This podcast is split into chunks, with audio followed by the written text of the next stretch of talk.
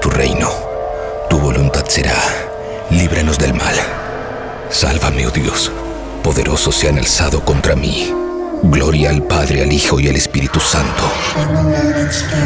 Como fue en el principio y siempre será. Amén. Salva a quienes depositan su confianza en mí.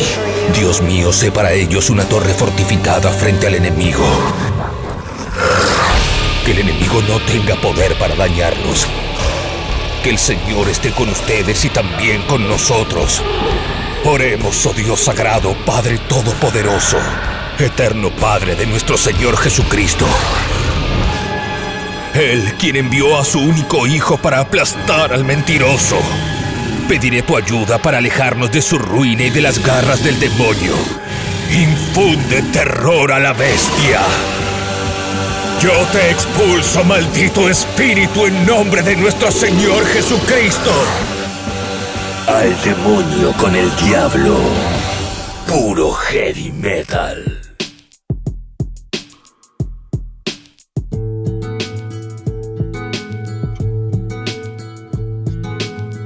Arrancando un nuevo al demonio con el diablo. Saben que domingos 22 horas estrenamos cada episodio en la plataforma tabernaodinlive.com y al lunes siguiente está disponible ya en Spotify. Ahí pueden escuchar todos los episodios que vengo registrando desde hace ya año y pico acá en Taberna Odin, Honduras y Tames. En redes sociales Olmedo Gus, Taberna Odin Live.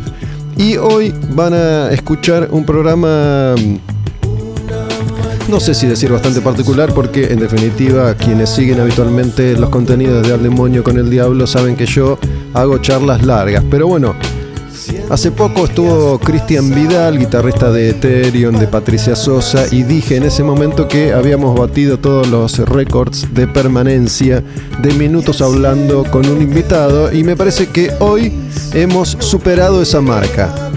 Por lo tanto, este capítulo de Al Demonio con el Diablo va a estar íntegramente dedicado a mi conversación con Sebastián Bereciartuga. Sebastián fue integrante de Viticus, tocó en otras bandas antes y tiene desde hace un par de años un grupo nuevo que se llama Muro. Pero vamos a hablar de un montón de cuestiones y sobre todo, sin saberlo, nos hemos propuesto una tarea titánica y es la de resolverles todos los problemas a todos ustedes, habitantes de esta tierra. Así que depositen su fe y su confianza en nosotros dos, que vamos a arreglarlo todo. Pero antes vamos a escuchar una canción y después sí nos metemos en esa charla con Sebas Bereciartúa. Esa canción es una canción de riff, es una canción que grabó Viticus. Viticus es el proyecto que tiene a Vitico, Víctor Bereciartúa, que es tío de Sebastián y es el bajista y cantante, uno de los cantantes de Riff, músico legendario ya, histórico rockero argentino. Y cuando arrancó Viticus, en esa primera etapa, fueron regrabando algunos temas de Riff, además de tocar siempre en vivo canciones de Riff. Y Sordides es un tema de riff que grabó Viticus en su primer disco que se llama Viticus y me dieron ganas de escuchar esa canción ahora en Al Demonio con el Diablo y después sí, ya nos metemos con Sebas Bereciartúa a conversar unos cuantos, cuantos minutos.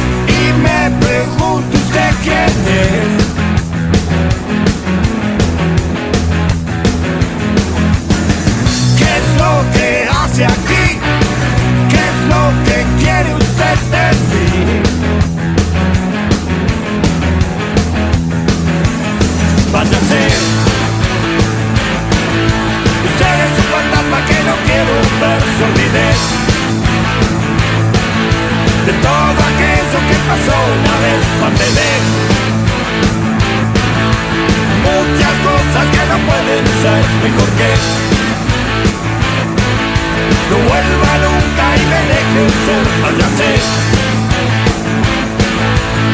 es un fantasma que no quiero ver sordidez. De todo aquello que pasó una vez parte de. Muchas cosas que no pueden ser mejor que. No vuelva nunca y me deje ser.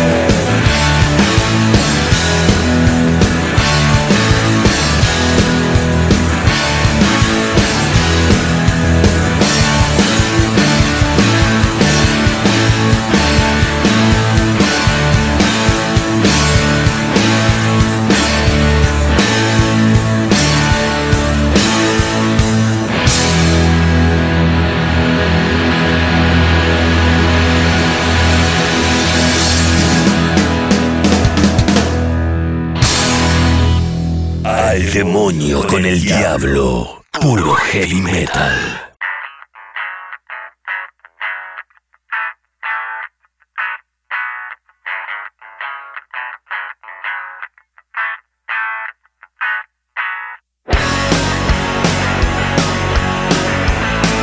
Les había contado que iba a estar hoy Sebas Sebastián Beresi Artuga como invitado.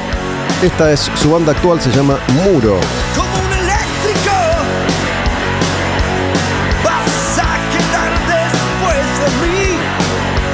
Esta canción es Eléctrico.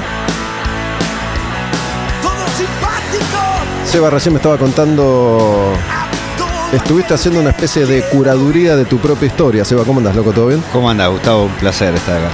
Eh, sí, sí, estuve aprovechando el año pasado y este, que estamos medio guardados, para mm, ordenar un poco todas las redes, el, canal de YouTube que lo tenía medio descuidado y también subir cosas que tenía olvidadas este, y organizar un poco todo, ¿no? Y aparte de que produje muchas cosas, como hice las sesiones con diferentes músicos se llamó Sweet Home Sessions y todo eso, me dio para nada, aprender un poco también el manejo dentro de lo que se puede, porque no soy ningún experto, de las redes y qué sé yo, conectar una cosa con la otra.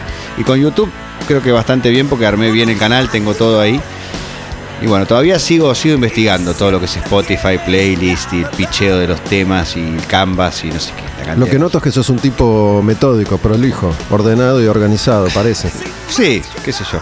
Sí, trato, sí, sí, un poco, pero te digo, igual es un mundo este de, de- de la, de la organización de las redes y de los soportes digitales actuales que va cambiando todo el tiempo. ¿viste? Ahora, por ejemplo, con el tema Spotify tenés que hacer de todo cuando sacas un tema, ¿no?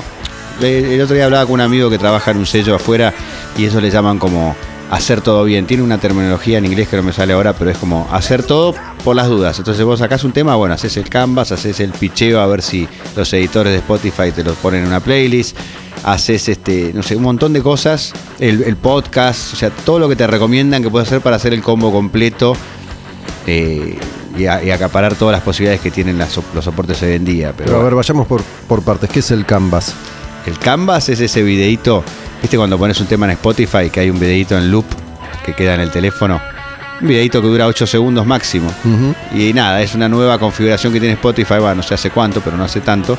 Entonces nada, entonces te recomiendan ponele Canvas porque entonces el tema se ve más o llama más la atención. Entonces cuando la gente lo está escuchando en el teléfono, siempre y cuando no lo tenga desactivada esa función, ve ese videíto que puede ser un pedazo del videoclip o puede ser una imagen abstracta o algo en general, es una cosa lupeada así. Este, esa es un- una de las cosas que hay que hacer. El picheo.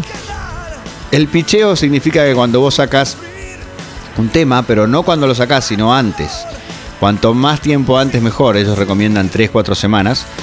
Vos eh, haces como llenás un formulario que dice, bueno, este tema es así, la banda es asá, pones, elegís hasta, tre- hasta tres géneros, ¿no? Te pone, por ejemplo, bueno, rock, hard rock, eh, heavy metal, ponele. Después pones eh, moods, o sea, los eh, estado de ánimo, Sí. si es energético, si es agresivo, si es alegre, si es no sé qué. Y bueno, así una serie de cosas que tenés que llenar y con eso mandás ese formulario a los editores o los curadores de Spotify, que no sé bien quién son. Pero eso llega, lo mandás a un lugar Claro. y le llega o vos tenés que saber quiénes son y mandárselo. No, no, les llega, Le es, llega. es todo por el, lo haces mediante la plataforma que se llama Spotify por, a- for Artist, o sea, como el Spotify para vos que subís las cosas. Entonces, bueno, mandás todo ahí y si tenés suerte, porque no, no hay una regla de oro que diga, bueno, si haces todo te va a salir, ¿no? Por el momento, por ejemplo, en estos dos temas que saqué, no pasó.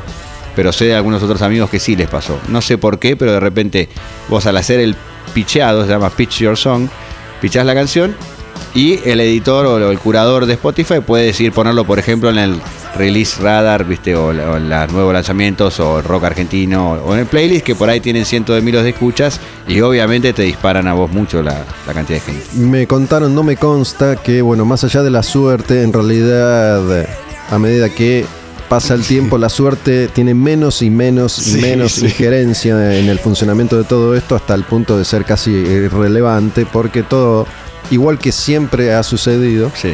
depende de un dinero que tengas Sí, o sí. no, que alguien tenga o no, dispuesto a invertir y a pagarle a la gente a la que le tenés que pagar para que se difundan Sí. tus canciones. Sí, sí, bueno, ellos dicen, es muy gracioso porque, va, no sé si es gracioso como decirle, en, en el video institucional de Spotify te dicen, no hay manera de que vos pongas plata, no le, si alguien te ofrece que le pagues, no le pagues porque te están estafando, pero bien sabemos que es muy probable, te diría seguro, porque lo sé, de hecho, sé que bandas que tienen alguna producción detrás, o casualidad, sí aparecen en las playlists.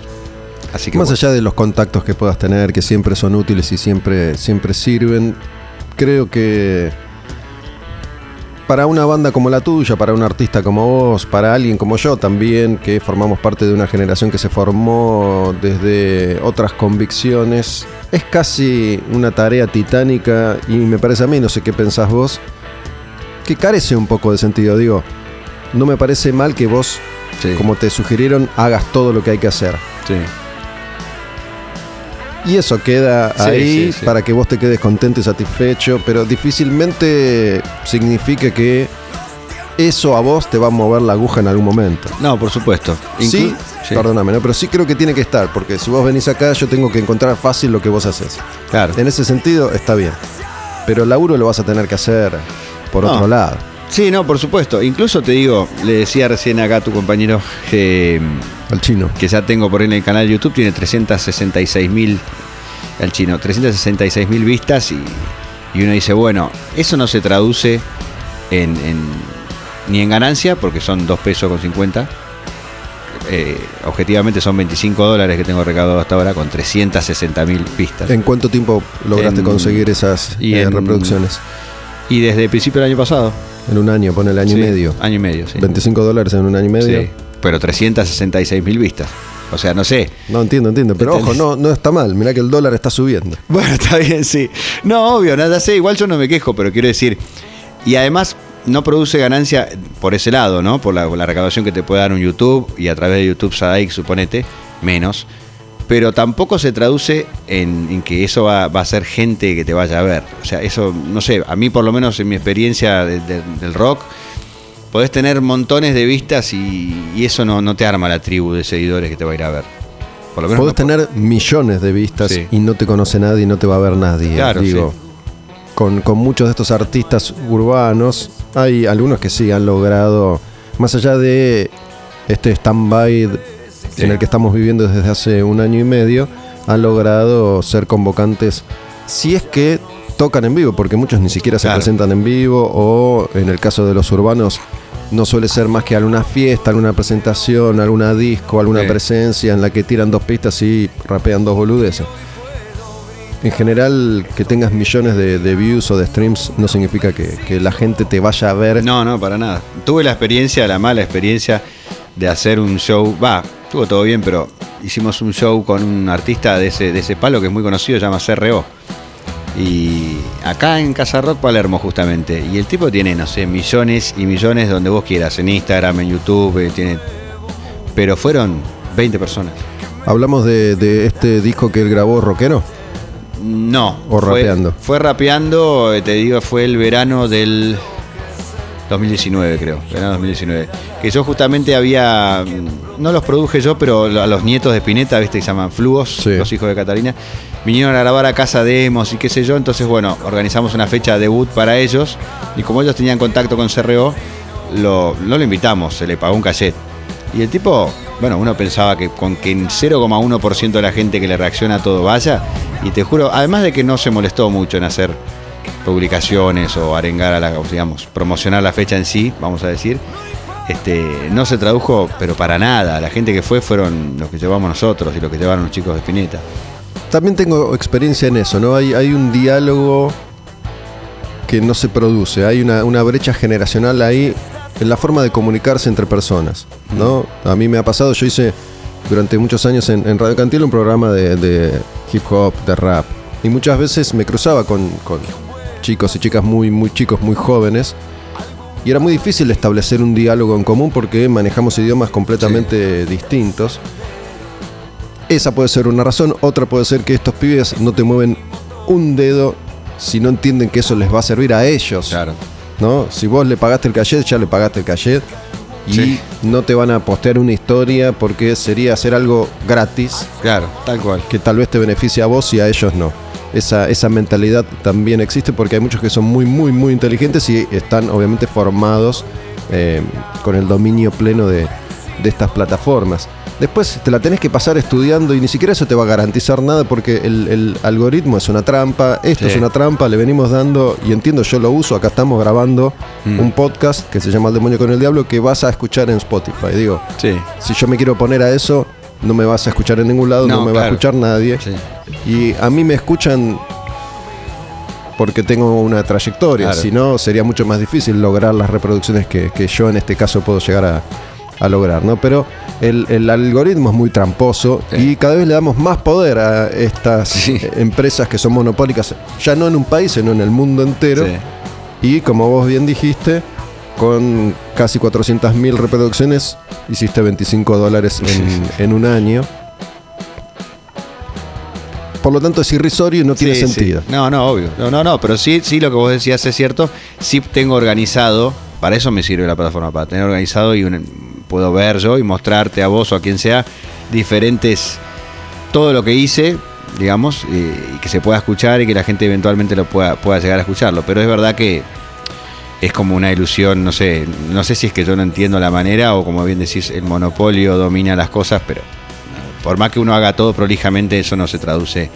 eh, Sí, una vez más separo las dos cosas, ¿no? Porque vos venís acá y me hablas de, de canciones y, y de discos, y está bueno que esté disponible, porque si yo los quiero Claro. escuchar o los quiero pasar, los tengo ahí. Muchos músicos vienen acá que tienen una larga trayectoria y han dejado discos o grabaciones mm, registradas a lo largo del tiempo y no hicieron ese laburo que vos hiciste, entonces es inaccesible ese material Sí. y ni siquiera lo podemos escuchar ahora mientras estamos conversando. Em, por lo tanto, está, está bien que eso, que eso sí, suceda. sí, en ese sentido, ese fue creo que el motivo principal por, por lo cual me puse a organizar esto, ¿no? Nunca lo hice pensando en que me iba a dar. Te voy, a, te voy a contar otra cosa. ¿Vos tenés hijos chicos o ya no? No, ya no, uno tiene 15 y la otra tiene 19. Bueno. Capaz que. Pero digo, bueno, sí, el de 15 todavía es medio chico, digamos. El otro día fui a la casa de mi hermana, ¿no? Con mis hijas. Mis hijas tienen 10 y, y 8.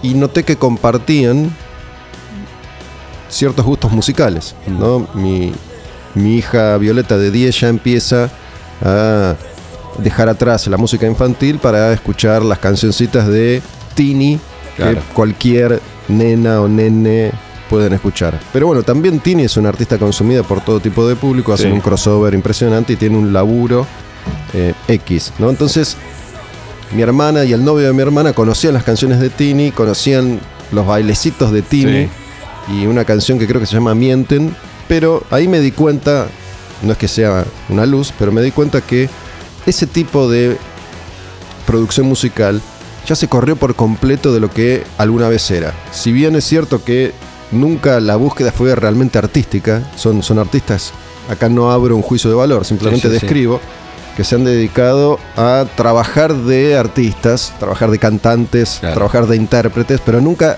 necesitaron expresarse artísticamente. ¿no? Yo dudo que Tini, en este no, caso, esté expresándose ella No, no. Humanamente. Está siendo una artista, una cantante, una intérprete. Es como otra definición de artista, ¿no?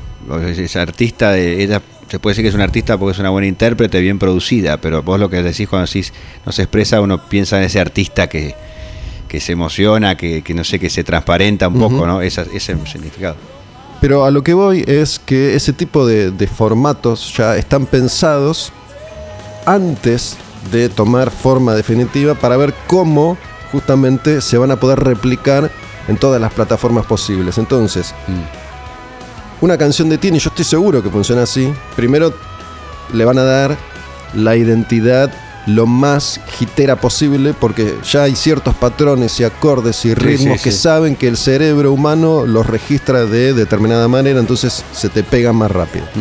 Eso estoy seguro que lo hacen. Y después, cuando van a hacer el video, estudian qué bailecito le van a poner al estribillo para que miles de personas después lo repliquen en TikTok. Y ese es el verdadero éxito Claro, mira. o es la verdadera plataforma que le da una difusión exorbitante a un artista como Tini, además de todo lo otro que pueda Sí, llegar sí, a ser. sí.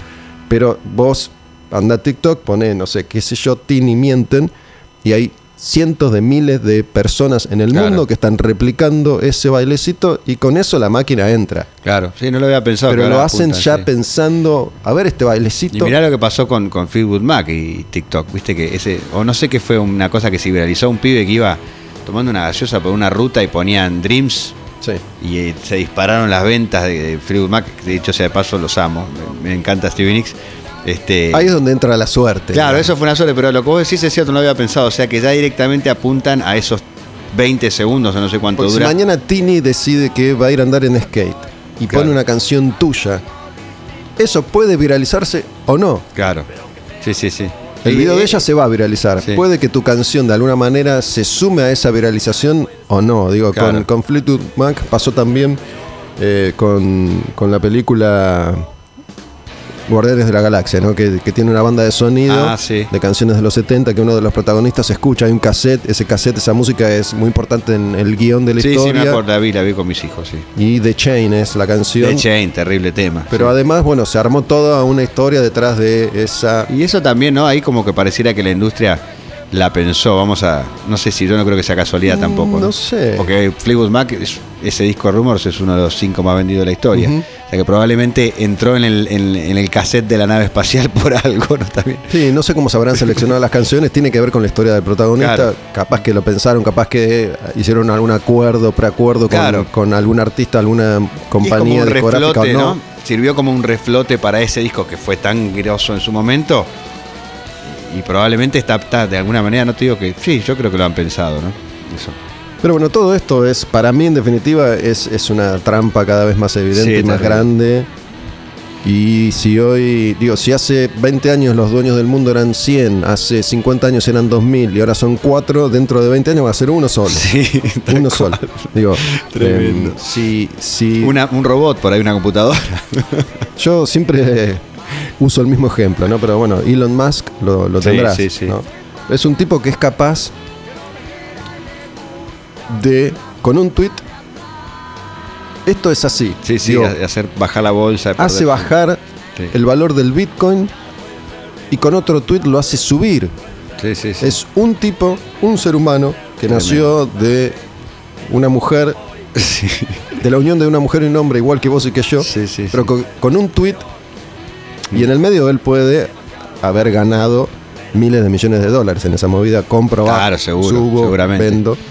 Pero le estamos dando ese poder a una persona Sí, que está sí. pensando en cómo irse a vivir a otro planeta para que vos te quedes acá pudriéndote con la contaminación, supuestamente. Está viendo cómo hace una colonia en Marte.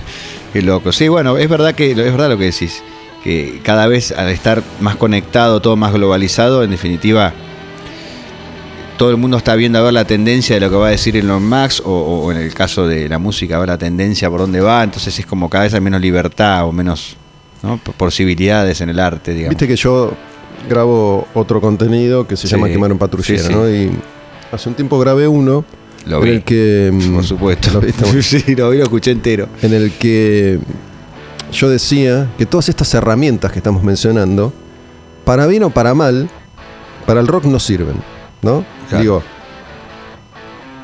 ningún rockero, porque el rock necesita construirse en base a credibilidad. Cierto. Y la credibilidad no se puede construir con estas herramientas que no funcionan para la idiosincrasia del rock, que todavía sigue siendo básicamente la, Mm. la misma, ¿no? Digo, ahí el, el- no solo el arte, pero bueno, el arte se va a seguir valorizando, se va a seguir eh, considerando, igual que un montón de pasos que pueden o no ser conservadores, pero ningún artista va a lograr imponerse, artista nuevo, digo, Sí.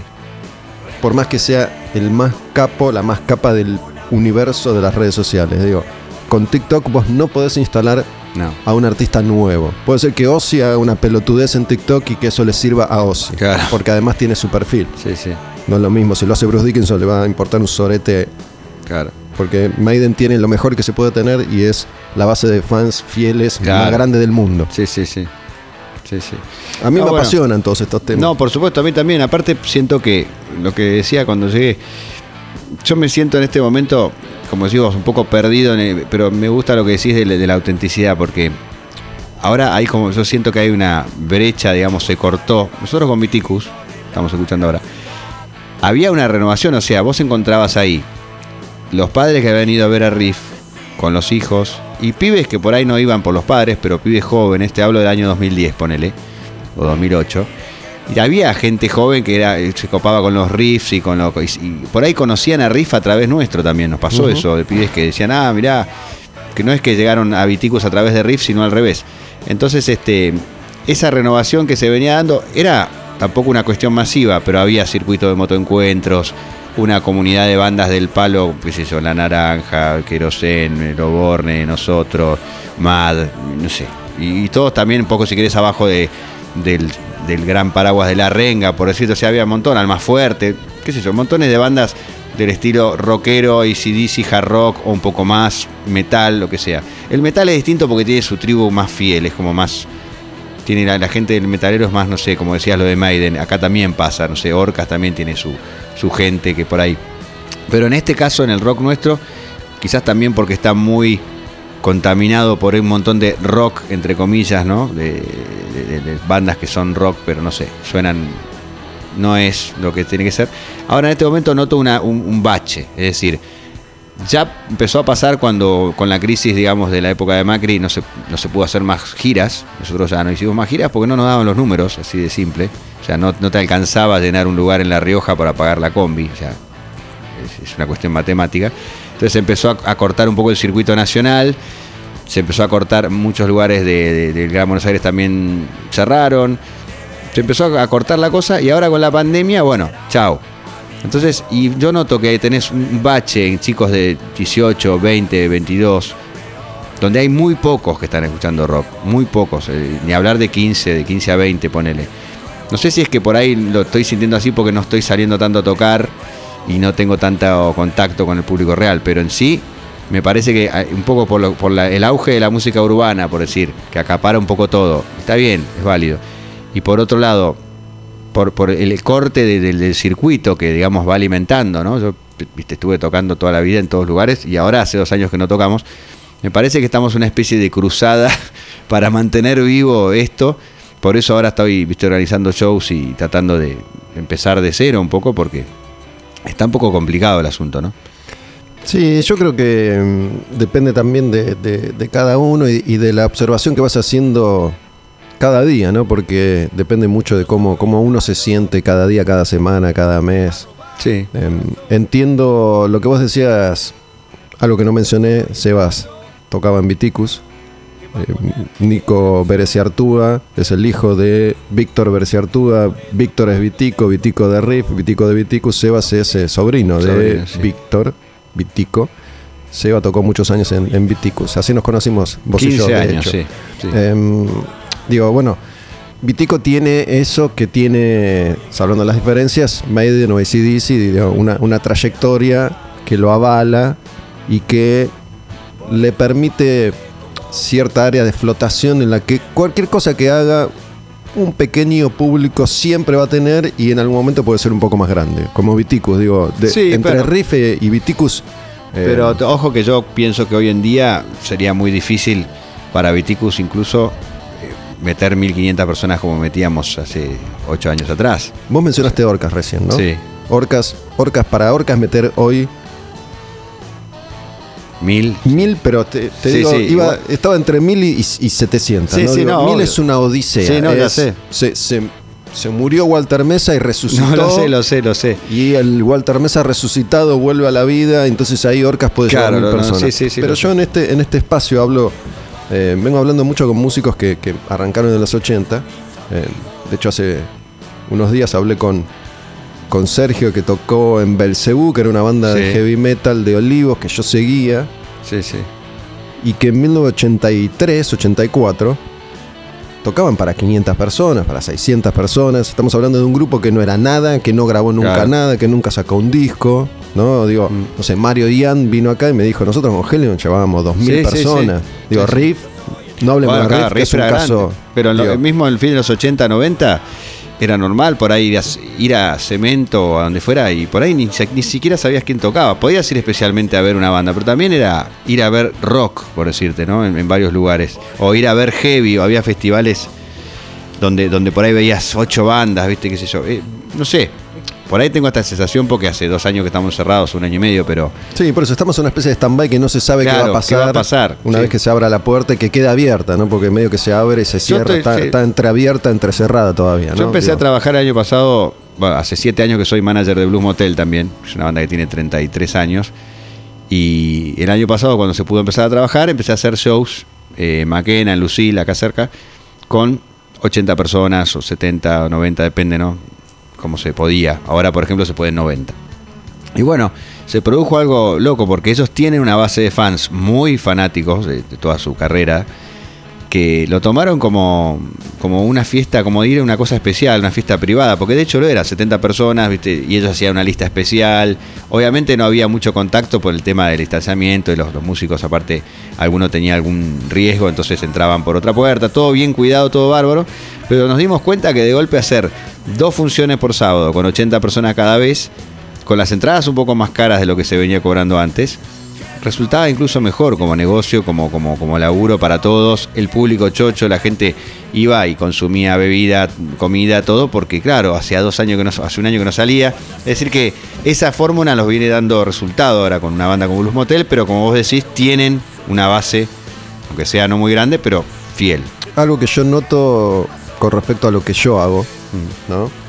Es que, digo, la, la mayor parte, porque las redes y las plataformas te dan la, la chance supuestamente de saber quién te escucha, ¿no? Em, si son hombres, si son mujeres, qué edades tienen. Sí. Bueno, la, la gran base, la mitad de la gente que a mí me escucha tiene entre 20 y pico y 40 y pico de años. Sí.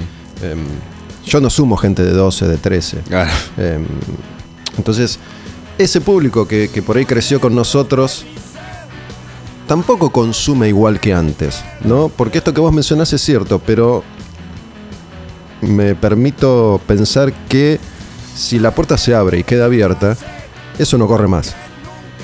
Pagar una entrada más cara para ver a Blues Motel con Claro, un no. plato de fideos o No, una hamburguesa no. o una pizza, Sí, sí. ya lo hice antes, ya fue, eso ya obvio, no me sí, interesa. por supuesto. Fue Digo, la manera que encontramos Claro, ahora. que sirvió en ese momento.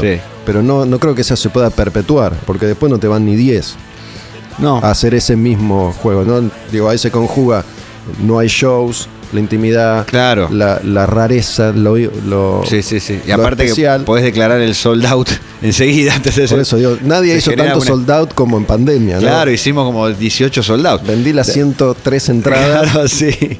Pero bueno, no, este fue una buena manera de hacerlo, pero tenés razón, eh, es como una doble. Yo creo que mañana toca Viticus y probablemente vayan 1500 personas. Yo creo que no. al primer show capaz, ¿no? El Si regreso, hace- la vuelta post pandemia. Y, y no sé, vuelve Sebastián, vuelve Arito, hacemos un show especial, toda la familia. Con todas las ganas podría ser, pero ya bueno. el segundo no. No, no, es como para hacer un- una cuestión así medio de, de despedida, podría Y, ser. y qué pasa también, ¿no? Porque es otra cosa a la que nos vamos acostumbrando. Y yo no sé cuánta gente realmente es consciente de, de todo esto que venimos hablando, porque lo cierto es que puede haber artistas que, que puedan llevar mil personas, que llenen en La Rioja, pero no les alcance para pagar la nafta de la Claro, combi. Sí. que vos vendas las 70 entradas especiales en, en Maquena, pero te das cuenta que, digo, lo que vos generás te alcanza para vivir tres días, Claro, sí, sí, por ¿no? supuesto. Entonces no tiene mucho sentido. No, Entonces no, estamos acostumbrados a que, bueno, ok, comer una pizza ya es un lujazo. Sí, sí. ¿Entendés? Vamos a comer la pizza, toda la familia. Sí, sí, sí. Ni hablar de, de- de ir a comer a una parrillada porque tenés que hipotecar la casa, digo. No, por supuesto. No, no, no. Este, No, aparte que. Un café, un helado, cosas que antes eran cotidianas. Sí, sí, ir al cine. Ir al cine, digo, es un lujo, más allá de que estén abiertos o cerrados los cines. ¿no? No, no, yo por Digo, supuesto. Y nos acostumbramos cada vez a aceptar como normal un nivel de vida más bajo y más bajo y más bajo. Sí. ¿no? Sí. Y eso que en el caso, por ejemplo, de este, de estos shows que hicimos con Blues Motel, está bien, las entradas valían mil pesos, tampoco se puede cobrar más. Para gente, digamos, para lo que es Blues Motel, estaba bien. Y dentro de todo haciendo dos funciones, o sea, una a las 7, otra a las 9. Y decís, bueno, y te vas contento porque por ahí, qué sé yo, cada músico se ganaba 10 mil pesos. 10 mil pesos no es nada, son 70, 60 dólares. Por eso digo, ¿cuán- ¿cuántos, show, ¿cuántos 10 mil pesos al mes podés facturar? No, no, una vez al mes lo puedes hacer eso, ponele. Dos. O sea, obviamente ninguno de ellos vive de esto. O sea, tienen otros, sus otros laburos. Yo trato entre el laburo de mujer y lo que hago yo con Blues Motel y produzco, grabo, que yo trato de bancármela, pero la verdad que está complicado, ¿no? Porque como bien decís vos, o sea, cada vez tenés que tachar de la lista más cosas. O sea, yo. Algo que ahora para mí, por lo menos hoy lo veo yo tan, tan, tan obvio, ¿no? Esto que, que se viene diciendo desde el origen de los tiempos, pero que mientras estamos todos como imbéciles discutiendo de qué lado de la grieta nos paramos, de qué lado de la vacuna nos sentamos, Sí. estamos todos perdiendo el tiempo en si estuvo bien o mal que le peguen un tiro a Chano Sí. y esa discusión que se lleva a cada mesa, cada bar, cada plataforma, cada tweet, cada mientras te garchan cada Sí, sí, día un poco más sí. y no te das cuenta como un imbécil. Totalmente, sí, sí.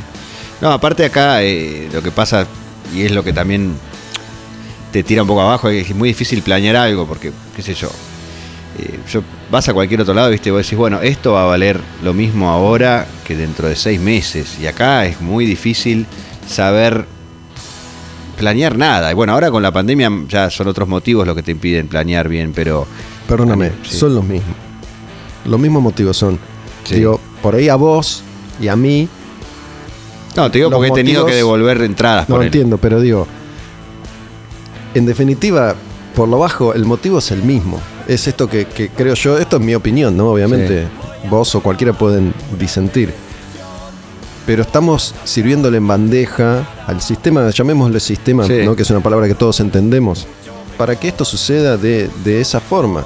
Digo, Mm. porque si vos estás cada vez más aplacado, aceptando como normal, Sí.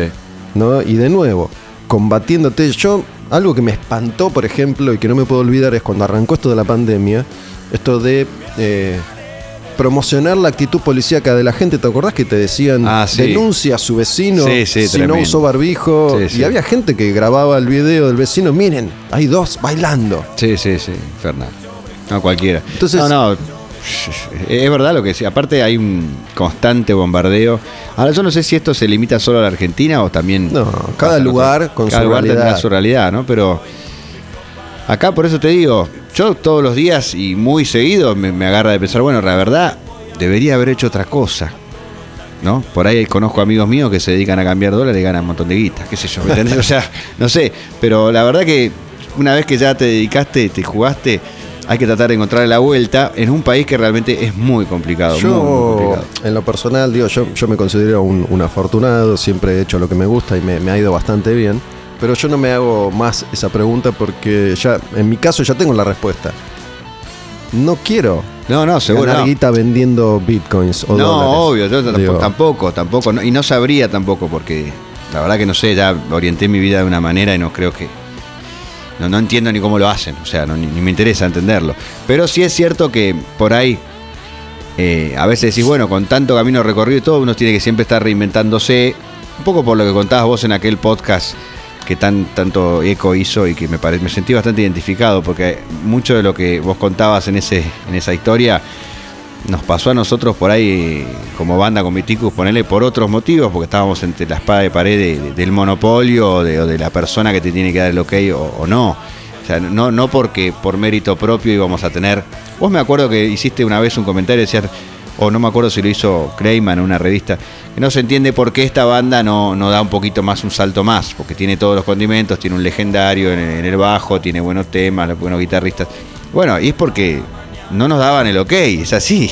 O sea, nunca sí, pudimos es- acceder a... Igual es medio relativo. ¿eh? Em, Sí, pues si te hacen sonar todos los días en, en la radio, por ahí tenés un poco más de chance. ¿no? Es, es- es un entramado difícil de, de desentrañar, pero vos haces referencia a un, a un capítulo de, de Cameron Patrullero en que yo hablo de mi, mi experiencia de- durante los últimos años en Vortex Rock and Pop, ¿no? Em, pero bueno, yo que estuve de ese otro lado y los conocí a ustedes y los traté a ustedes. hay, hay gente que a mí me pregunta hoy, ¿cómo puede ser que este pibe con esta experiencia y esta sabiduría y este talento magistral no esté Sí.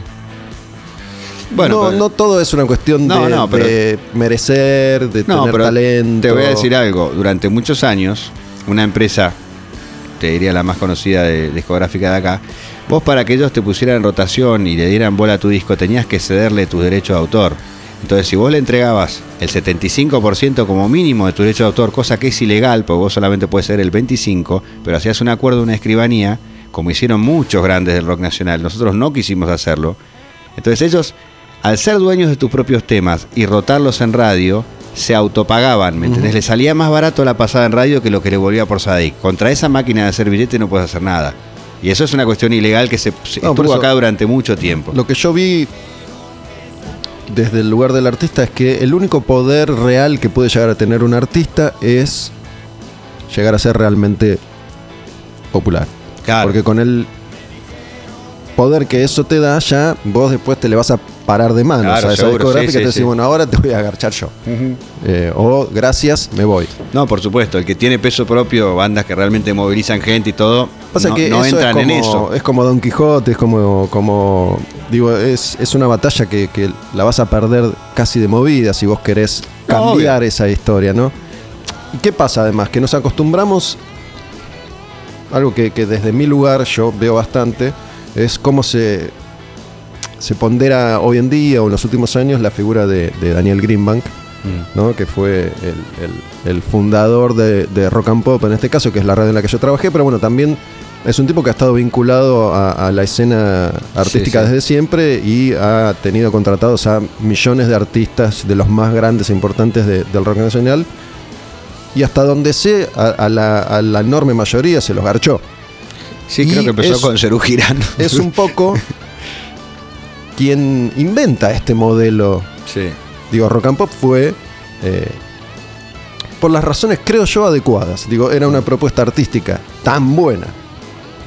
Él puso al frente de esa radio en algún momento justo, en el lugar indicado, a 5, 6, 10 sí, pibes, sí. 10 tipos que funcionaron. Entonces, lo viví, bueno, lo viví porque me tocó, yo tenía 18 años y 7 años y lo yo viví. también, tal digo, al tener esa herramienta, entonces después la empezó a usar. ¿Y cómo la empezó a usar? Bueno, vos querés tocar con Iron Maiden Claro. que viene, ok, me das el 100% de Sí, la sí. editorial, no Bueno, el 75%. eh, eh, eso es- eso se, sigue usando, ¿no? Vos Todo se sigue usando. Lo que sí. pasa es que a ojos de, lo- de los soretes que hoy están en ese lugar, porque ya te piden no solo tu editorial de derecho a tus canciones, sino eh, que les laves el auto, que se garchen a tus hijos.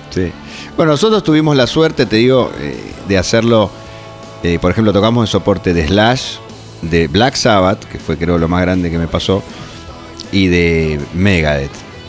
Y creo que en el de Megadeth no, porque lo hacía, era un Pepsi Music, lo hacía Popar, pero en los otros dos, que lo hacía MTS, eh, tuvimos la suerte de que nos cobraran el 50%.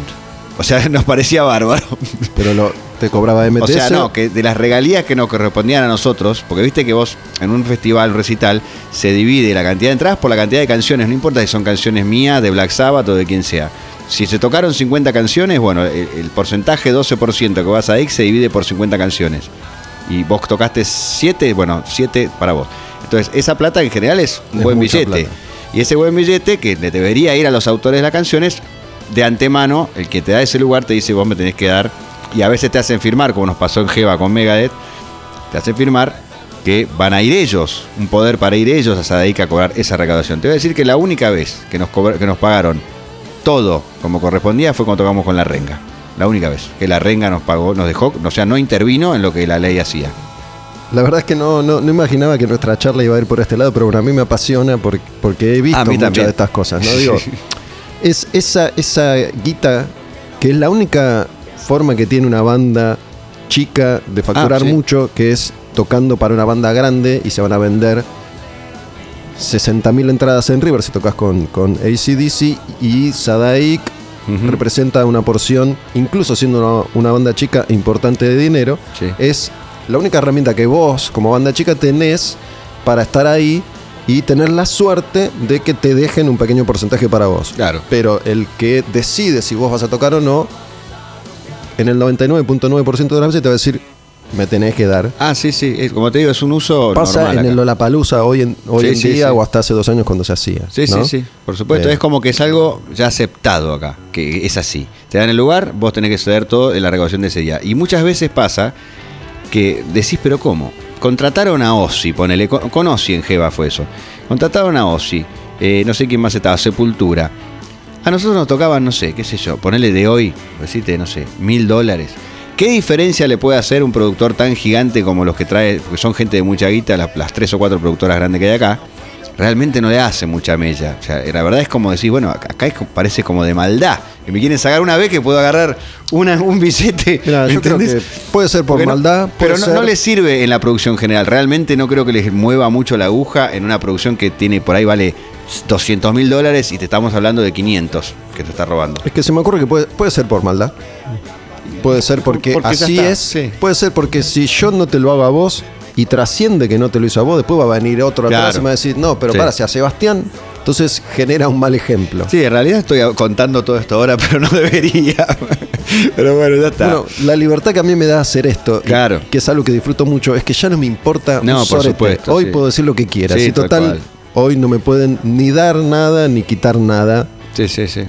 Eh, pero bueno, yo me pregunté lo mismo, digo, yo estaba en todos esos festivales y laburaba en todos esos festivales y, y muchas veces me preguntaba, lo, lo- lo viví en rock and pop. Digo, son, son como escalas que vos tenés que ir, derechos de piso que tenés que ir pagando y si los vas pagando y vas escalando, Sí, sí, sí. vas gozando de ciertas virtudes, ¿no? Digo, cuando entras, tomas agua de la canilla, después por ahí agua mineral y capaz que en algún momento cerveza y alguna vez te puede tocar un champán.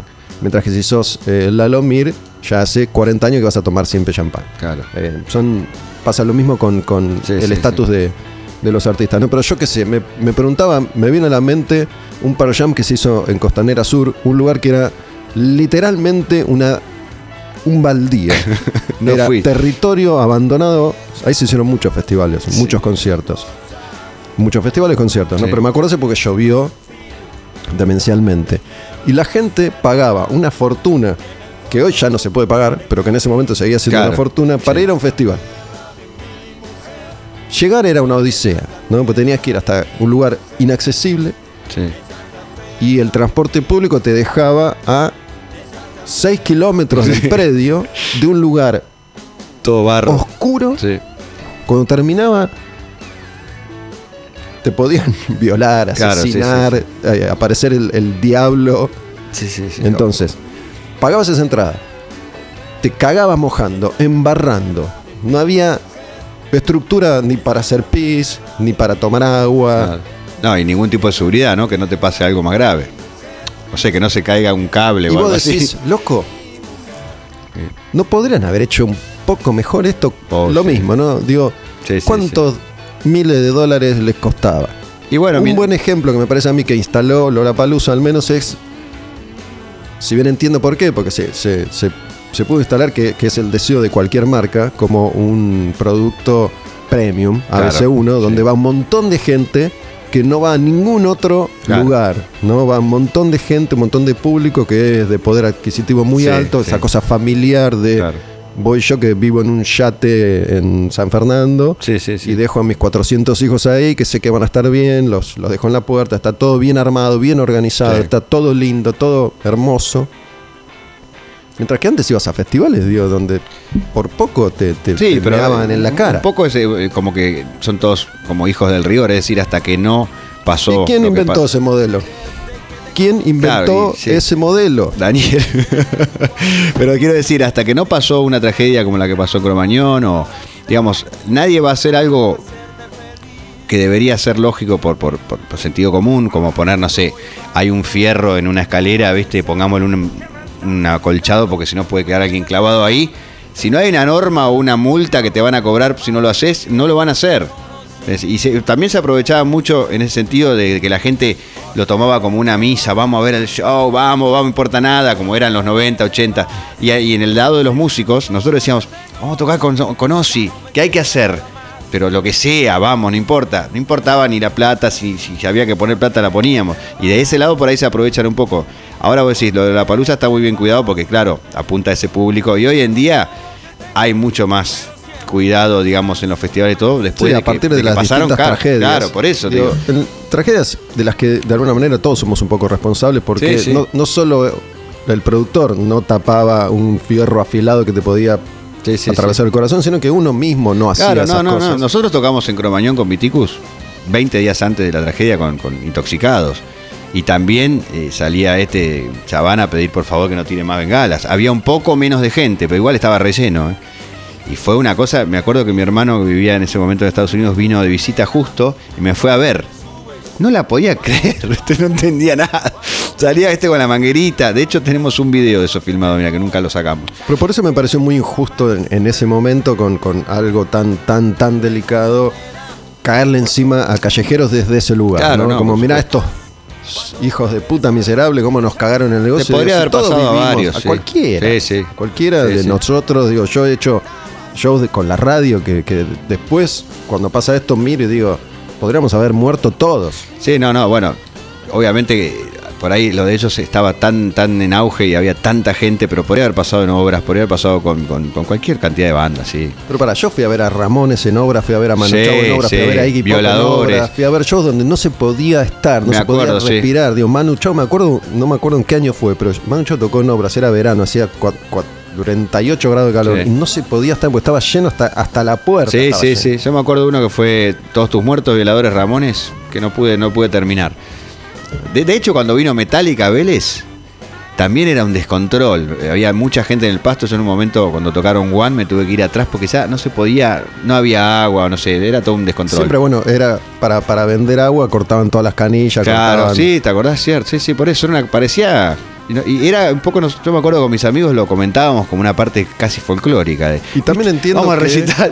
Si vos, si vos tenés un boliche, muchas veces digo, no pongo canilla porque se las afanan. Claro, es. Entonces es- nosotros también como sociedad, cuando nos dan canilla, las rompemos, las Claro. pateamos, las escupimos Sí, sí, y sí. las robamos. Acordate cuando Axel Rose le fue uno de esos colgadores de, de colgar la toalla en el baño Sí, de River, le cayó arriba del escenario. Nosotros me río, pero yo estuve ahí cuando Calamity Jane no pudo tocar, después eh, Con Nirvana. con Nirvana. Después este, también estuve en Cemento esa vez que se pudrió todo con los violadores, porque es- fue el debut del Tucán. Fue la primera noche que tocó el Tucán y la gente arrancó todos los monitores hasta que se cortó toda la luz. Salía Piltrafa a decir, por favor, muchachos, basta, ¿viste? Y está el cassette grabado. Incluso había, había unos cassettes, Fan People, por ejemplo, me acuerdo que lo iba a ver, y era un descontrol de gente arriba del escenario. O sea, podrían haber quedado pegados ahí más de uno. Siempre, bueno, cemento de, sin, sin De la misma era- manera puede venir, eh, no, no tu hermano, que ya has- hiciste referencia a tu hermano. Sí. Bueno, digo, puede venir un, un alemán y queda fascinado. Sí, ¿no? sí. Porque bueno, yo he ido a shows y, y a festivales en otros países y muchas veces, como argentino que soy, el, el- el orden y, Sí. y la organización nos resultan opresivos. Claro. ¿no? Porque hay un momento en el que son incapaces de llevar adelante la más mínima improvisación. Claro. ¿no? Digo, eh, es como el chiste ese de los pingüinos, ¿viste? Que los pingüinos van uno detrás del otro. Sí. Y si el primero se trabó o, se, o le dio un infarto, quedan todos ahí. Sí. No, el- no- Sí, no sí, van sí. y lo rodean y siguen adelante. Es ¿no? Es Entonces, verdad. me ha pasado vivir pequeñas situaciones en, en Estados Unidos donde no saben improvisar. Claro. Entonces ahí puede ser el fin del mundo y no saben cómo resolverlo. No saben cómo salir Sí, de sí, sin el eso. manual, si no está en el manual, ¿no? Y bueno, nosotros, para, en cierto aspecto puede ser bueno eso de saber improvisar o solucionar. Y también por ahí lo que pasa, no sé, yo no fui tanto a recitales afuera, porque cuando fui afuera fuimos a tocar y eso, pero no, no estuve en, en festivales grandes como estuviste vos. Pero por ahí hasta te lo torna un poco aburrido, ¿no es cierto? To- tanto orden. Aunque a veces se ve esos festivales afuera donde de esos de metal que hacen unos pogos, así unas... O sea, también se sacan los pibes en, en cierto momento, ¿no? Sí, había. Son, son prácticas que, que se fueron terminando por, porque la gente se fue lastimando. Lamb of God hacía algo que se llamaba el Wall of Death, ¿no? Que en un momento dividían como Moisés las aguas sí, sí. y separaban Sí. al público en dos y después era un mátense. Sí, después Eh, en el Benicassim creo que es también, eh, o no me acuerdo cuál festival, que de repente decían, bueno, reporte después de tres días de festival, bueno, hubo cuatro sobredosis, uno que quedó en coma, normal, tenían la atención, todo, todo organizado, incluso para los que se excedían, ¿no? Entonces, que, bueno, qué sé yo.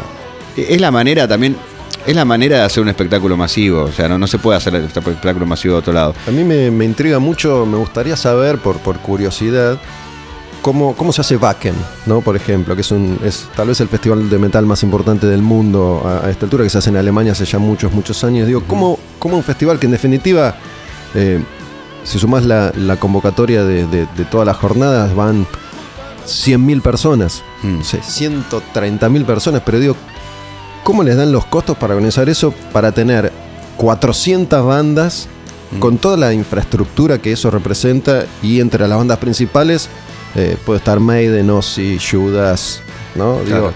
eh, con, con toda la organización, todo lo que eso representa, todo como corresponde, Sí. todo bien hecho.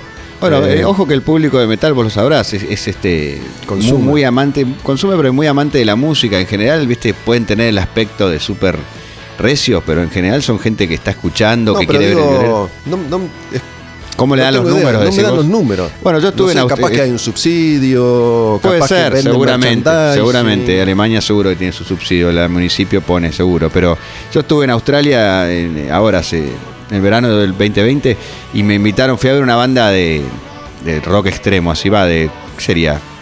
Death metal creo que era, pero clásico, no me acuerdo el nombre ahora. Eh, muy buena. Una onda conocida dentro de, No de lo si- suyo. No, no es muy conocida. Eh, eh, Conocí gente en un bar que, o sea, fui a buscar, salí, estaba solo, porque fui a tocar un día y después me quedé una semana. Salí, encontré un bar que había una banda primero medio indie, Al otro día había unos más heavy y ahí me hice amigo de un grupo de gente que me llevaron a un bar temático heavy tremendo en Sydney y no sabes lo que era. Bueno, vos sabés haber conocido. Temático, ¿no? O sea... No eh, fui a Sydney. Bueno, pero digamos en Europa en algún lado has visto esos bares temáticos que tienen el flipper de, de Maiden, el de Halloween, mesa de pool, toda la decoración y después bar con barra, bien de película, bien heavy, muy bien hecho, con un sonido bárbaro, todo divino, la gente alucinante. Y después pasas a un lugar donde toca la banda y suena bárbaro, todo de primera, súper, ¿no? Este, y ahora sí, de repente dicen, bueno, salen todos a fumar afuera, por ejemplo, no se puede fumar adentro. Tuvo un orden, la gente muy, muy correcta. Y me contaban estos pibes, a eso viene el cuento, de que habían ido al crucero de metal, el crucero del metal australiano. O sea, que la gente por ahí que es muy fanática del metal y tiene una posibilidad económica de, de pagar una entrada, lo paga. Es un estilo muy fiel, realmente. Yo a veces digo, me encantaría estar, pertenecer a, a ese estilo. Yo he tocado heavy tras mucho tiempo, pero no, ese público es muy. Sí, además Sí, el público que por ahí consume, compra la remera, sigue comprando formato físico más Claro. que la Sí, gente que consume otros. Y se interesa. géneros. Yo a los pibes les mostré orcas, a los australianos les encantó, quedaron conectados. Así que nada, este estuvo, estuvo muy de nuevo, bueno. voy a, voy a ser recurrente con esto, pero una vez más depende qué, qué es lo que está buscando cada uno en cada momento de su vida. ¿no? Yo he atravesado momentos de mi vida donde disfrutaba mucho de eso al viajar y, y la organización y la comodidad y la estructura y, y que todo fuera accesible eh, económicamente, ¿no? Donde estás en un pub divino, en un festival hermoso y tenés Sí. comida, tenés bebida. Hoy, hoy, en este momento, es como que eso ya no me atrae tanto, ¿no? Yo quiero algo que me movilice Sí. desde otro, desde Claro. otro lugar. No estoy diciendo que, que esté todo roto y escupido, ¿no? No, no, no, claro. Pero me parece que depende cómo uno se siente, eso por ahí pierde cierta esencia. Porque a mí me pasa, y lo vengo diciendo seguido, eh, hubo, hubo, esto lo conté muchas veces, hubo un momento en el que algo que hasta ese entonces, después de escuchar heavy metal durante 40 años, no me había, no me había, no lo había sentido. Pero hubo un show en particular que fue Accept en Vorterix. Y me venía pasando con Maiden las, las veces que lo vi en vivo que dije, hay, hay momentos de los shows que me parecen una pelotudez. Que digo, esto ya... Digo, pará. Estoy viendo a un señor de 65 años repitiendo todos esos clichés con un monstruito mal dibujado en la tapa del disco, qué sé yo, que fue parte de la esencia y todo eso que amamos los que vivíamos Sí, en sí, 1980 Para, para poder disfrutarlo. Pero que hoy digo, mm, y me pasa con Maiden, con este último tema, no sé si lo viste, Maiden sacó un tema nuevo. No, yo te digo, me quedé en Seven Sun of the Seven Sun. Bueno. Hasta ahí llegué. Hasta ahí conozco absolutamente todo el detalle. No, conozco más, seguro, pero es por decir que. eh, Viste, a mí me pasa un poco lo mismo que vos decís, ya, hace tiempo que. Los fui a ver varias veces en Vélez, creo, cuando vinieron con, la- con las tres guitarras y qué sé yo. Pero me pasa eso también. Digo, bueno, ya está como demasiado pasteurizado. Yo me, me pregunto hoy en día qué es lo que a mí me moviliza, es, a mí me encantaría saber qué piensan, qué sienten Bruce Dickinson, Steve Harris, como las dos figuras más Mm. emblemáticas de la banda, a propósito de lo que hoy significa Maiden, y de cómo hacen ellos lo que hacen y por qué lo hacen. Digo, ¿será esto lo que...? Porque es una banda que tiene poder como para hacer lo que se les dé Sí, la sí, gana. sí. Entonces, ¿estarán pensando en... Hay ciertas cosas que debemos conservar para que el estatus de la banda siga siendo este y sigamos llenando estadios, porque Maiden es hoy más popular que nunca en la vida, llena, Claro. llena más estadios más grande que nunca jamás. Digo, porque es un Eddie medio, medio, digo, unos dientes así le hicieron, digo, ah, loco, Y vos decís como que. Al no, vi lo último, la verdad, pero vos decís como que van a la segura, digamos que. que van se- a la segura Van a la segura, total, claro. pero esa segura para tipos de 60, 60 y pico de años, que si, si vos perdiste contacto con la realidad, que vivís acá, imagínate esos tipos Claro. Que no van al almacén, nunca en su vida fueron a No, un por almacén. supuesto. Bueno, pero ahí, me- ahí me parece que hay un sistema, hay como una cuestión empresarial donde ellos son el cantante y el bajista. Por y está eso. bien, Steve Harris es- siempre fue el líder, digamos. eh, Pero ¿será eso lo que los representa artísticamente o ya están en, en un círculo en el que la cosa Y- con Maiden es así, yo grabo acá, grabo con este? Y Por sí. ejemplo, desde, desde Brave New World, que es el primer disco del regreso de Dickinson, al Sí. último que está por salir ahora, grabaron siempre con Kevin Shirley en la producción. Digo, dale, loco, no sé, pero otras cosas. Mm. Claro. Pero otras cosas. ¿Sigue Adrian Smith Ya- o se fue? Sigue, sí. Adrian Smith es lo más grande que hay. Mi Llama, ídolo. llama a otro Lo tipo a ver si te, te tira una idea que capaz que te hace hacer Claro. ¿viste? Y bueno, esto es pero lo por eso me yo parece que quiero. está, está muy pasteurizado, como decir, bueno, es un producto Maiden es así, y es un sigámoslo. producto estupendo. Claro. Estuve viendo el otro día de vuelta eh, la película de Metallica esa, la de Some Kind of a Monster. La había visto en su momento y me había enojado, no me había gustado para nada, porque yo también, Metallica en un momento, yo los amaba, pero en un momento dije, "Ah", viste, me agarró un poco la... No porque no me gustara el cambio de imagen y de sonido que estaba bien, pero no sé, me había quedado, me, agarró la cabeza de termo de Master of Puppets y dije, no, no me gusta nada. Y, y cuando vi esa película y lo vi a Lal Surris pidiéndole disculpas a Mustaine, y ahí también me dio bronca el colorado, pero digo, para escucharme, llorás porque vendiste 15 millones de discos y siempre fuiste el segundo, o sea, a mí, eh, por momentos me parece Megadeth mejor que Metallica, o sea, va, en realidad no sé si estoy bien lo que estoy diciendo, pero quiero decir, era toda una parodia, pero ahora a la distancia viéndolo el otro día, me pareció, dije, no, en ese momento me pareció ridículo para como fan de Metallica. Ahora lo veo y digo, no está tan mal. Es decir, realmente los pibes no daban más. Y bueno, le- o le encontraron esa vuelta y al final le salió buenísimo, porque fue un hit la película mostrándose así. A mí me parece que, que Metallica debería estudiarse en las escuelas como, como ejemplo de esto es todo lo que hay que hacer para, triunfar, guita. para triunfar en la vida. ¿no? Porque los tipos dijeron, ok, para, estamos a punto de morir, hagamos una película. Sí, no, terrible. Entonces, vamos a mostrar parte de la realidad de lo que significa una banda como esta y, y las, las cuestiones que hemos tenido que atravesar de verdad. Y aparte, vamos a mostrar algo que va a funcionar. Me parece mucho más honesto Claro. Metallica que Mustaine. Mustaine me cae cada vez peor. Ah, sí. Mira, bueno, la verdad que yo, como te digo, estoy alejado de. Sí, a mí me, dio bronca eso, que él se prestase a eso y a decir no, porque yo siempre la pasé mal, porque siempre los vi a ustedes que, que vendían más discos que yo.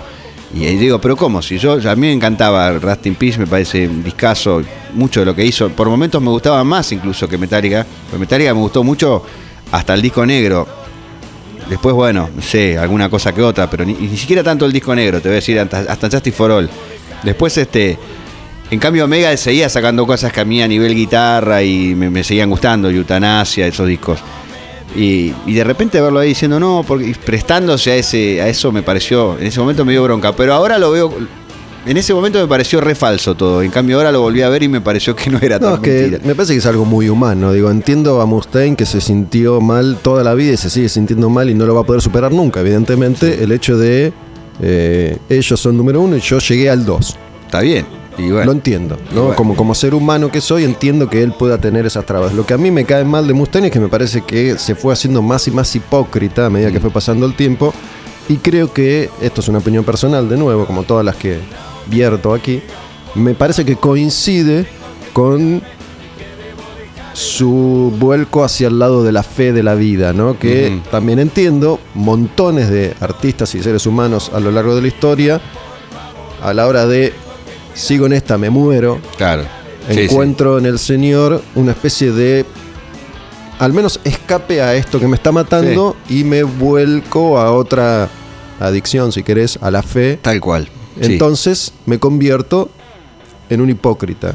Mm. Para mí, Dave Mustaine es un hipócrita y lo último, digamos, me viene cayendo bastante mal hace rato. Porque así como él se muestra y se mostró siempre con, con Metallica disminuido, con la autoestima por el piso, ha sido muchas veces un, un tirano y un opresor Con los otros, con, con, los con los otros y con los suyos. Y esta es una opinión personal, lo digo una vez más. Acaba de echar a, a Dave Ellefson Sí, como un enteré. perro Sí. porque se filtró un video en el que hasta donde se sabe ahora al menos no hay ilícito. ¿Y qué es lo que hizo el Ellefson? Se filtró un video en el que Ellefson se estaba pajeando virtualmente con otra mujer. Y bueno, loco.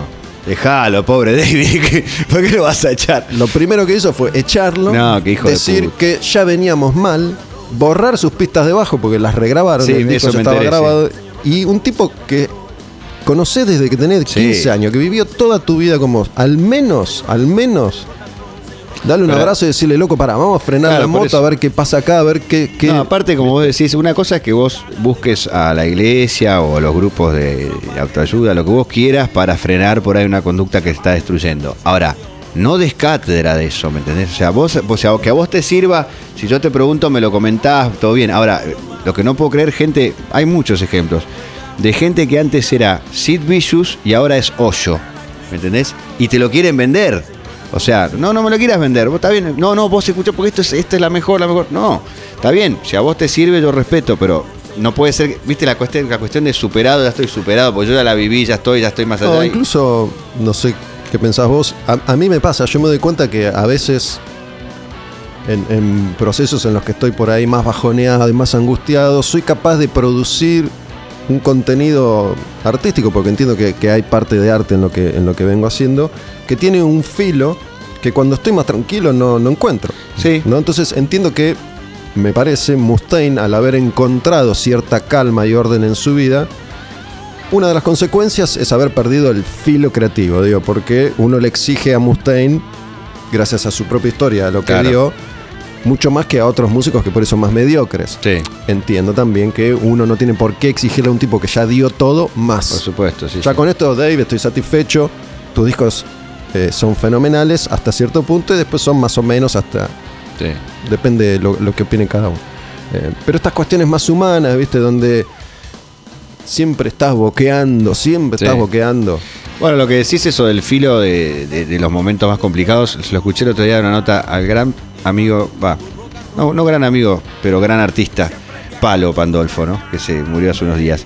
Fui amigo de él porque lo conocí en, el sur y fuimos a pescar y qué sé yo, a través de amigos en común y después lo, lo crucé muchas veces en, recitales y la noche. Y él dice en una nota eso, que en realidad el artista cuando está queriendo expresar algo siempre está como al borde de la desesperación o de la locura, o, sea, o de de la timidez de romper un vidrio para mostrar lo que sienten. O sea, y por ahí una situación más bajonera, personal, o un momento más, qué sé yo, que no estás tan seguro, que te- y, por ahí es, eh, te abre la puerta más fácil para vos, por ejemplo, en tu, tu arte como haciendo un programa, una charla o analizando lo que sea, probablemente sin darte cuenta, al estar más más, más este Sensible. menos a la defensiva o menos claro más sensible por, porque estás más más listo para abrir o para romper eso no como que la expresión artística tiene que ver un poco con eso con el riesgo.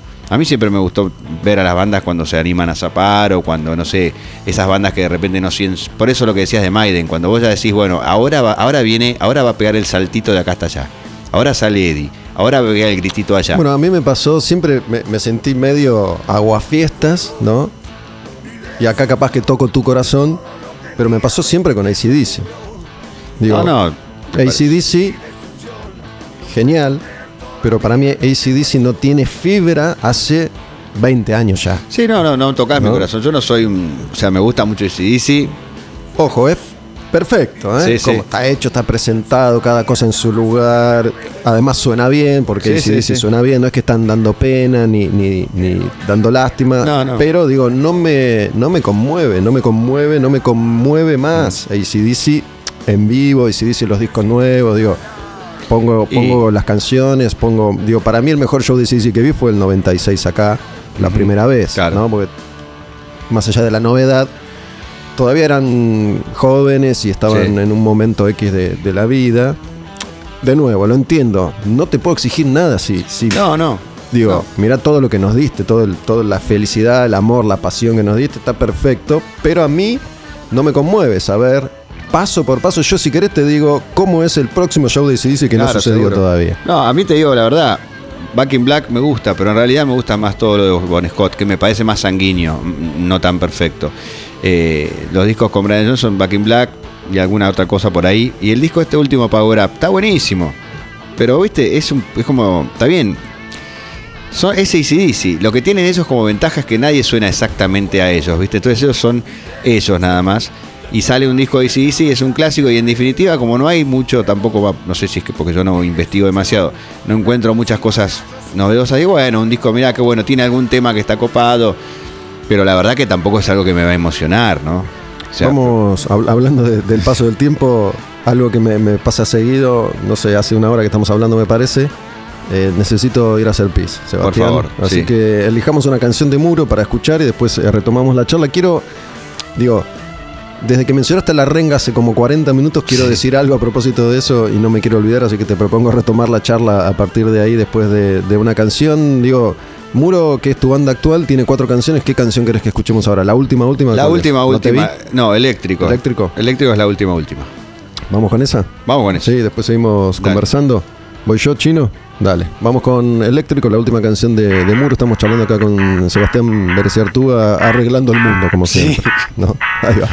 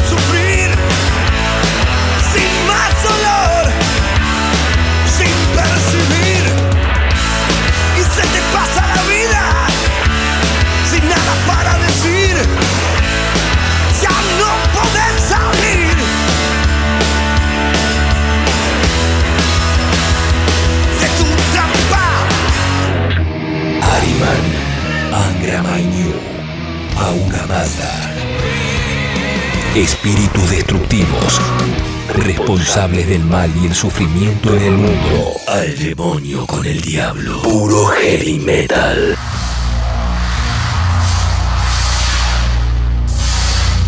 Bueno, aprovechamos este impasse después de escuchar Eléctrico, una de las canciones de Muro, para escuchar a Rayan, que es una banda de metal que tenía Seba en los 90. Eh, Sí, esto es de 1995 la grabación esa.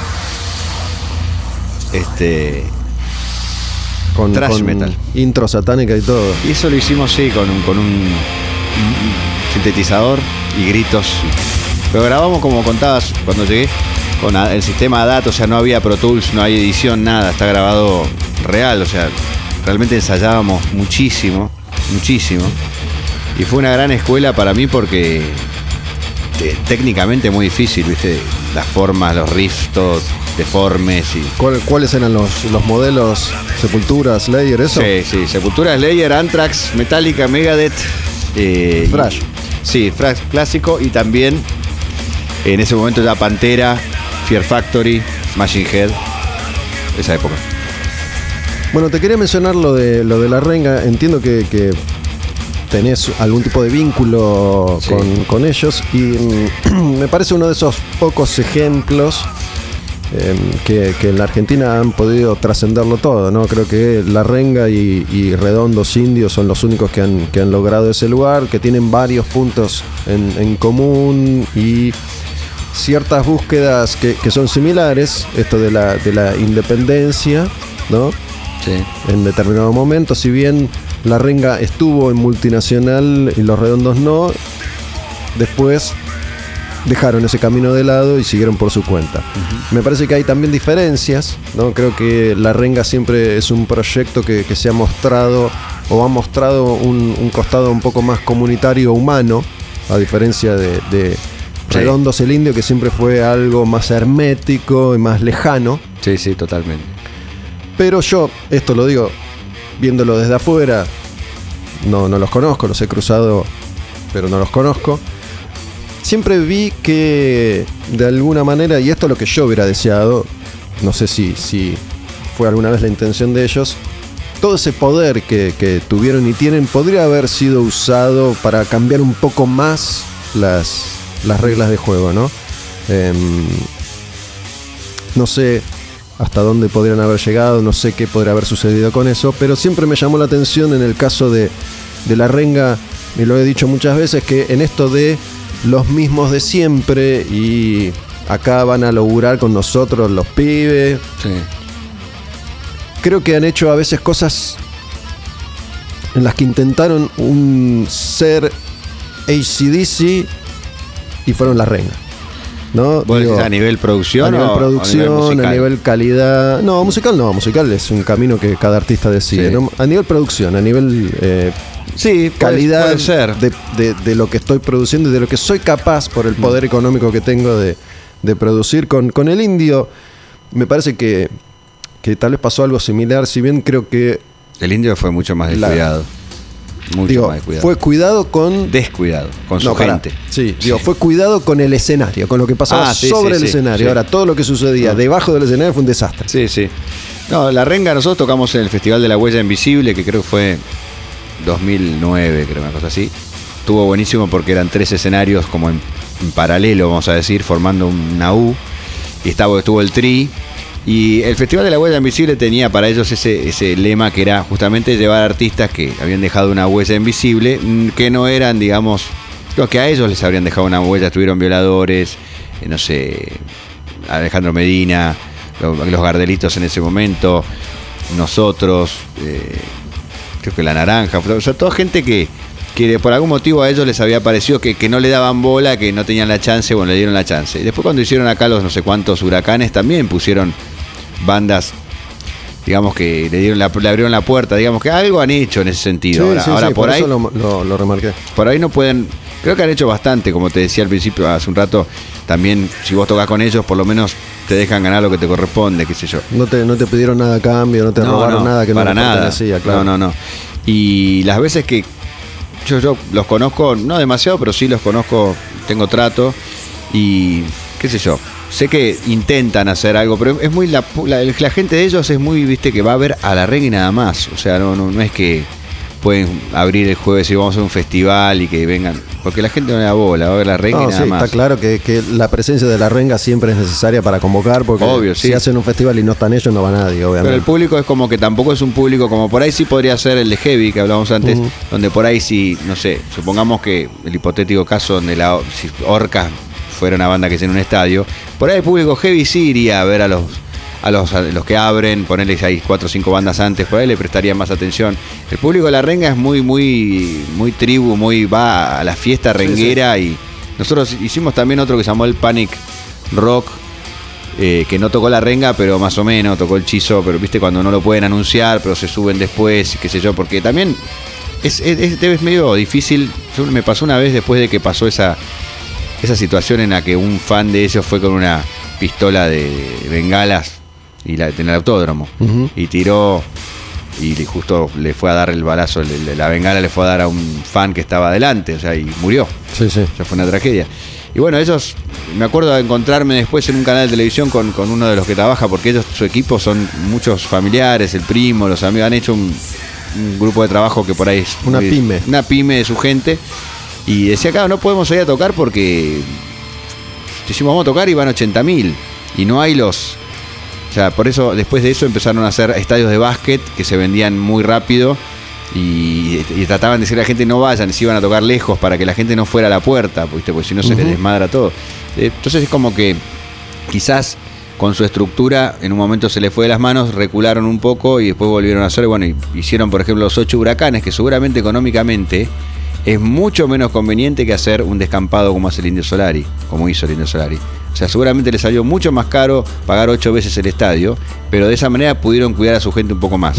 O sea, la convocar a 300 personas a un descampado, 300.000 personas a un des- descampado, y la verdad que es para hacer un poco más, más, más de moneda, ¿no? Más diferencia y, y no gastarte lo que te sale un estadio con, con un, por lo menos un, un dispositivo de seguridad que pueda cuidar un poco a tu gente. Cuando hablamos más de moneda, estamos hablando de cifras multimillonarias. Multimillonarias. No, porque ¿sabes cuál es la excusa? Él, él dice- él dice, no, porque mi gente no. Si yo toco en River, mi gente no va a querer, porque no le gustan los estadios. Bueno, mirá, si vendés las entradas un año antes y haces una campaña de concientizar- Para eso, eso dijo realmente, lo dijo en algún Es lo que decía la, la gente del. No sé si él mismo o la gente que lo rodea o. Eso es un- es eso la es una- excusa de, de los. una de- tontería. Por supuesto, bueno, pero ellos dicen que no, que la gente no quiere ir a estadios y que, y que si hago siete fechas van a ir a las siete. Creo que lo dijo él a esto en algún momento. ¿eh? Si hago siete fechas van a querer ir a las siete. No es cierto, agarrás y haces un vallado de 10 cuadras antes, y, o sea, lo haces como, como tengas que hacerlo. Pero que van a querer ir a las 7 sin pagar. Bueno, el tema es Si ese. querés que, vayan a las 7, que vayan a las 7 y que También, paguen las 7 entradas. Viste que van, cuando ellos hacen, un- cuando hacían un show el indio, cuando pasó lo que pasó en el último show de ellos, era obvio que iba a pasar. No puedes eh, llamar, vengan todos a Tandil. 300.000 personas en un lugar de 500 por 500, no había nada. No había ni un baño, ni una valla, ni nada. Y encima sabés que 20.000 se van a co- colar al final. ¿Viste? Es- Eso de decir, bueno, no puedo hacer nada con mi gente porque son muy salvajes. Bueno, fíjate, no sé, de alguna No, es un poco irresponsable. A mí me parece, y esto es otra, A mí me dio otra- bronca, eh, porque otra no- discusión, pero digo, a mí me parece que eh, ellos formaron a esa gente. No salió de la nada. Ellos Claro. la fueron formando y la fueron moldeando Sí. A su A ese tipo de- de- propia de- idea de un beneficio ulterior. Digo, fueron armando esa película de la Sí, mística. y claro, de la, la misa. y vamos a vender todos los choripán, todos los, los bondis. Esto lo, lo fueron construyendo y después Sí. se- si se le fue de las manos o no, no lo sé, pero lo fueron construyendo y lo fue armando y lo fue moldeando y lo fue eh, Claro, pero no podés- fabricando a su gusto y placer. Ojo, es muy injusto exigirle a la renga o al indio que hagan lo que uno no es capaz de hacer. ¿no? Yo entiendo que eh, incluso ser, ser el chizo debe ser bastante difícil. Sí, sí. ¿no? Pero quiero hacer una diferencia. eh. Para mí la Renga con su equipo siempre ha tratado, aunque tuvo algunas ocasiones donde se le fue de las manos, de hacer algo un poco, cuidando un poco más a la gente. No, eso sí, sí. O Por sea, eso- a veces es muy difícil con una masa de gente en la puerta, tenés que abrir la puerta y se te va de las manos. Pero eh, hay una diferencia muy grande entre lo que hizo la Renga y el Indio Solari, para mí, ¿no? Eso está, está claro y por eso remarcábamos el costado Sí. humano de la renga que, que siempre ha estado presente. Se me ocurre de nuevo desde afuera que algo que ellos nunca quisieron hacer o no lo quisieron hacer del todo es, teniendo el poder que tenés, podés transar con el Garca, entre comillas, y le impones tus condiciones, porque ellos pueden hacerlo. Digo, el Garca tiene una estructura y tiene un kiosco armado que vos no tenés y que tal vez esté en mejores condiciones de, de armar Ah, todo sí, eso sí. para que no se dé no se desbarranque la producción ¿no? entonces vos podés dedicarte más a ser artista tenés la última palabra ponés todas las condiciones y el Garca que se va a llevar una tajada de- del dinero que vos generás pero por ahí te va a construir una Claro. protección que va a evitar esto que querés evitar. Sí, y sí, que con los mismos de siempre no pudiste evitar y no podés evitar porque se te va de las manos, porque Claro. no podés manejar miles y miles Y de bueno, es lo que pasó en los últimos años. Ellos ya ahora están trabajando con otras productoras, Palazzo, con ¿no? Palazzo, sí.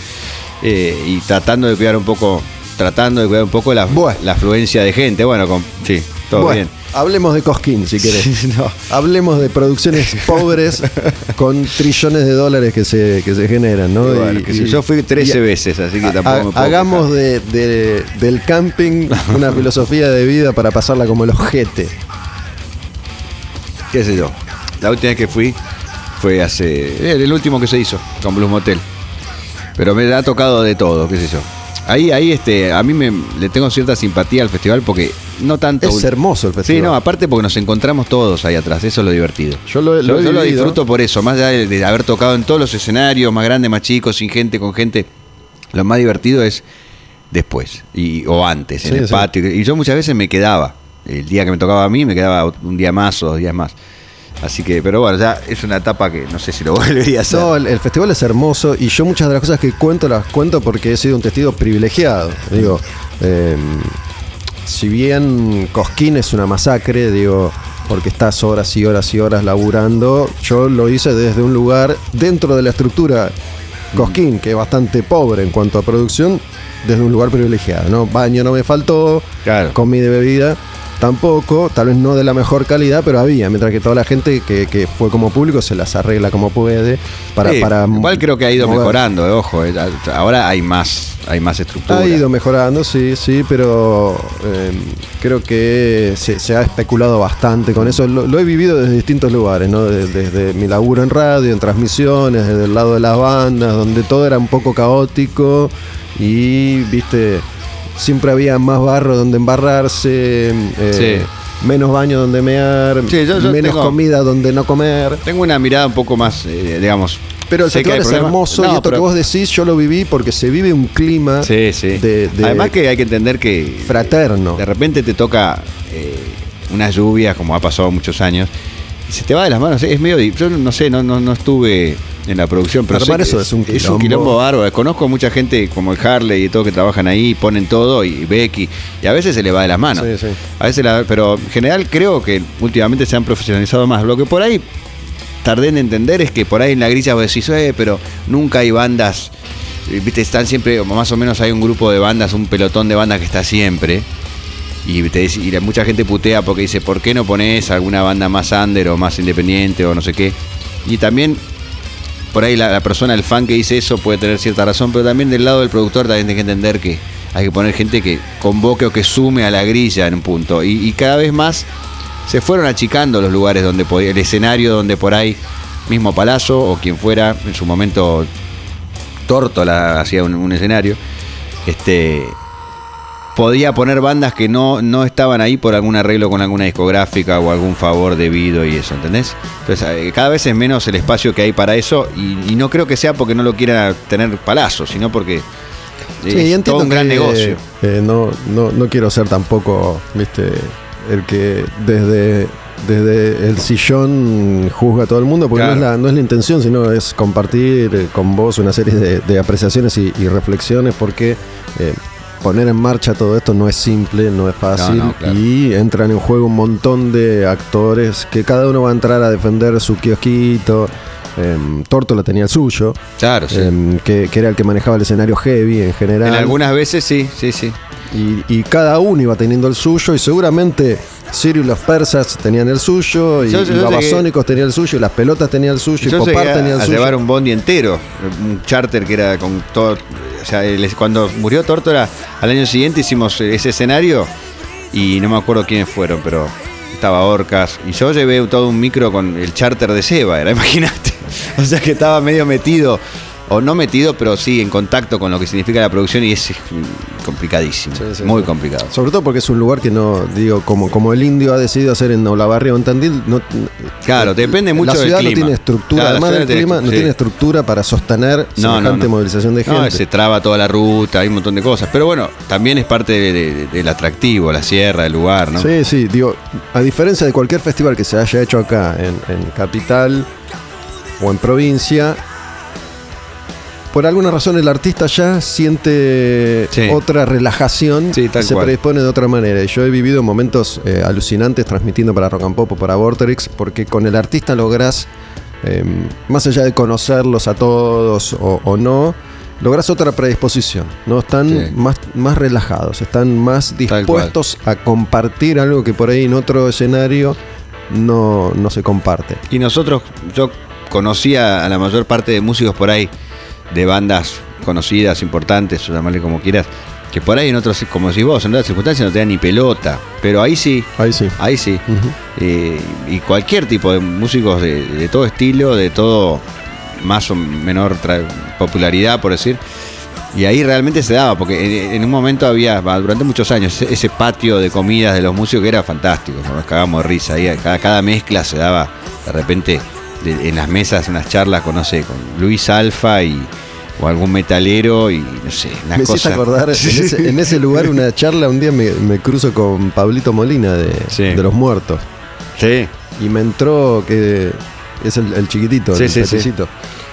Me entró a contar toda su vida y no podía creer. La cantidad de veces que se había casado y se había separado y la cantidad de hijos. Me contó como su vida sentimental, ¿no? Y tenía un quilombo. No me olvidé más de esa Y conversación. yo tuve una charla, por ejemplo, me dice. Lo, lo había visto, yo lo había visto desde como público, pero lo conocí a Gamexane, por ejemplo, ahí. Después, qué sé yo. Bueno, con el Piti en su momento también era todo muy gracioso. Porque era- eh, al principio Piti- era gracioso. Sí, después se empezó a poner un poco más denso. Pero bueno, te hablo del año, no sé, 2005, 2000. Nosotros fuimos de 2003 casi todos los años. Yo fui como 13 o 14 veces. O sea, por ahí hubo uno o dos años que no.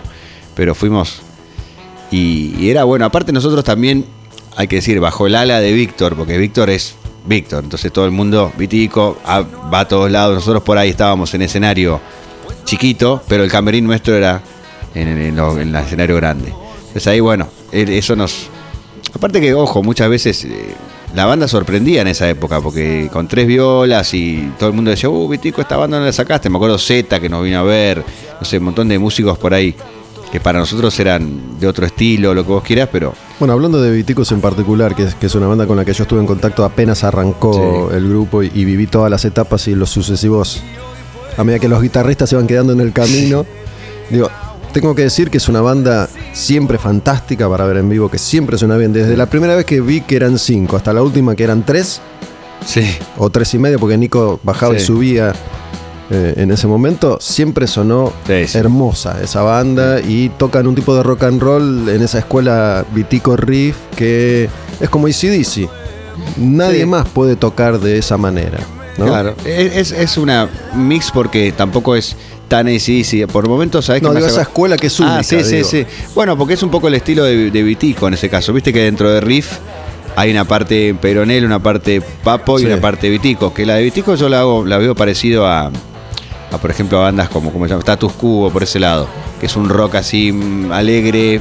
Bueno, a mí lo que me fascinó cuando conocí al grupo era justamente la, la influencia de las tres guitarras y, el- Claro. y el toque sureño, ¿no? Sí. Digo, estaba, vos que tocabas la guitarra y, y cantabas. Además el, el- el juego de voces. Sí, las voces. ¿no? Las la, voces. La banda nació como un dúo, digamos así. Esa Porque cosa medio Allman Brothers, Leonard Sí. Skinner con, con ACDC, con Status Quo. Me hiciste acordar que tengo grabado, una vez que fuimos a un programa tuyo, le hicimos un homenaje a, a Leonard Skinner, creo que hicimos. Eh, ¿Lo tenés eso? Alabama, lo tengo en algún lado, sí, lo tengo. Grabado del aire, ¿no? No tengo las- los canales. Y después tengo también Radio Set que hicimos con vos. Buenísimo, ese, ese sí. estuvo buenísimo. Sí, yo los invité varias veces eh, en, cada espacio que, que he tenido. Sí. Em, lo que vos decís del homenaje, en, en una o dos temporadas invitábamos a bandas a tocar canciones de otros artistas y Sí. no sé si fue a Leonard Skinner o al rock sureño que hicieron. Sí, hicimos, me acuerdo de Sweet Home Alabama, hicimos también este tema eh, Rambling Man, creo que es. Allman Brothers, sí. Sí, Allman Brothers, por eso creo que era el rock sureño, porque hicimos un Allman y un Liner. Pero estamos hablando de, de- de una banda que cuando arrancó tenía tres guitarras y no eran cualquiera. No, no. ¿no? Digo, eh, Arito que toca, que toca con los dedos y tiene un sonido fantástico, Nico que, que también es un animal, vos también. Y, Sí, ahí había una mezcla porque yo venía más del, del trash, del metal, o sea, la, la mano mía más, este, más derecha, más pared, digamos, en la guitarra. Y cuando iba a hacer un solo también tenía más influencia un poco más del heavy, de ese lado. Cambio Nico, no, Nico toca todo sureño dulce, todo, todo escala mayor, todo lindo. Y Arito blues, blusero muy bueno. Entonces ahí había un, un contragolpe muy bueno. Y las voces que yo me encargué, debo decir que mucho de eso. Porque esa fórmula de voces, en realidad Vitico, la, viste que ahora reeditó sus discos sí. de los 80. Los de él, Claro. de Vitiken. Claro, y él hacía eso se, él mismo grababa dos pistas de voz, o sea, una más baja y una más alta. Y nosotros nos dimos cuenta cuando él me vino a visitar a Bolivia, yo vivía allá en, la Titicaca y cayó un día. Fue increíble. Y ahí empezamos a tocar con la acústica y, salía, yo le hacía la armonía que él se había hecho a sí mismo, digamos, por una cuestión, no sé, que le, detectaba la forma de pronunciar y de cantar, entonces quedaba muy pareja. Y a mí la, la cuestión de armonizar voces es algo que me sale. En realidad me dediqué durante mucho tiempo a hacer eso. Cuando grababa los, temas de bandas más viejas y grababa paredes de voces y todo, investigando. O sea que es algo que me sale bastante fácil. Y con eso se formó la, base de la banda. Y después, bueno, en realidad al principio éramos Nico y yo nada más. Después Nico se va a México y ahí viene Ariel. Y cuando Nico vuelve de México, yo digo, yo fui el que dije, bueno, ¿por qué no tocamos los tres y dividamos los solos en tres? Porque en ese momento estábamos haciendo. El disco que había sido grabado por Nico lo estaba tocando Ariel. Entonces cuando volvió Ariel, repartimos el material de tres. Y el disco Super, que es el segundo, ahí sí hay una cantidad de material infernal. Además, en mi caso, eso coincidió con, con mi profundización en, en los 70 y en, ese tipo de bandas, ¿no? que yo siempre conocía medio de lejos. Y hubo un momento en el que me, me empecé a meter de lleno Claro. en, en toda esa música, no solo en Allman Brothers o, o Leonard Skinner, sino también digo, eh, en Zeppelin desde lo más popular hasta bandas que hoy por hoy acá no son muy conocidas como Bad Company o como Claro. Free o como Grand Funk, ¿no? todo lo que pasaba eh, a fines de los 60, principios de los 70 en, en el mundo era, era fascinante y son géneros o, o bandas que acá muchos no han llegado nunca, ¿no? No. salvo los, los grandes nombres. Claro, los grandes, grandes. Mismo Lizzy, por ejemplo. O Lizzy, bueno, el tema acá. de- de- del laburo de guitarras. em, Ahí, por ejemplo, a mí me encanta Lizzy. Y, y el, la combinación que se dio fue muy, muy interesante, porque como te digo, eran tres, éramos, somos tres, que tenemos un estilo muy distinto. Yo venía muy del heavy, de, de- de- de lo más deforme, digamos. No, no, no, era, no era para nada un entendido ni del blues. Conocía blues, sí, lo más conocido, B.B. King, Johnny Hooker. Pero no era un entendido como es Ariel, ni tampoco era un estudioso del rock sureño como es Nicolás. bueno, yo, había conocido a Nico de, de casualidad a raíz de un compañero de secundaria con el que me reencontré en un momento, que los conocía a ellos y conocía a alguien que no era Nico de Vieja Estación, que era Ah, una sí. banda en la que tocaba Nico, Sí. que, que tenía una especie así de propuesta medio rock sureño y, Sí. y me, había, me había gustado. Y después el, el que se puso en contacto conmigo fue el Vasco, que, que en ese momento tocaba Sí. la batería en Viticus, y ahí empieza este vínculo que además a mí me permitió profundizar una relación con, con Vitico, que, que yo siempre lo cuento, digo, para mí es, es como formidable, porque digo, yo era muy chiquito cuando, cuando apareció Riff, y en, en mi vida, cuando tuve la chance de, de conocer a todos los músicos, de entrevistarlos a todos también, en el caso de los músicos argentinos que, que pude conocer y, y trabar una especie de, de- de vínculo cariñoso, como Vitico, como Michelle, o, Sí. o como Marcelo Moura, o Huff, qué sé yo, me, tiene un plus para mí Sí, porque Claro, sí, sí, porque. me formaron. Sí, seguro. ¿no? Eh, entonces fui, fui conociéndolo, fui, fui viendo, viendo muchos aspectos de, de eso que era Riff, ¿no? con esas personalidades y, Claro. y esos egos en, en, en eclosión. Sí, una permanente. verdadera banda de rock and roll con todos Eh, los condimentos. Después verlo a Nico y conocer a Nico y decir, bueno, para.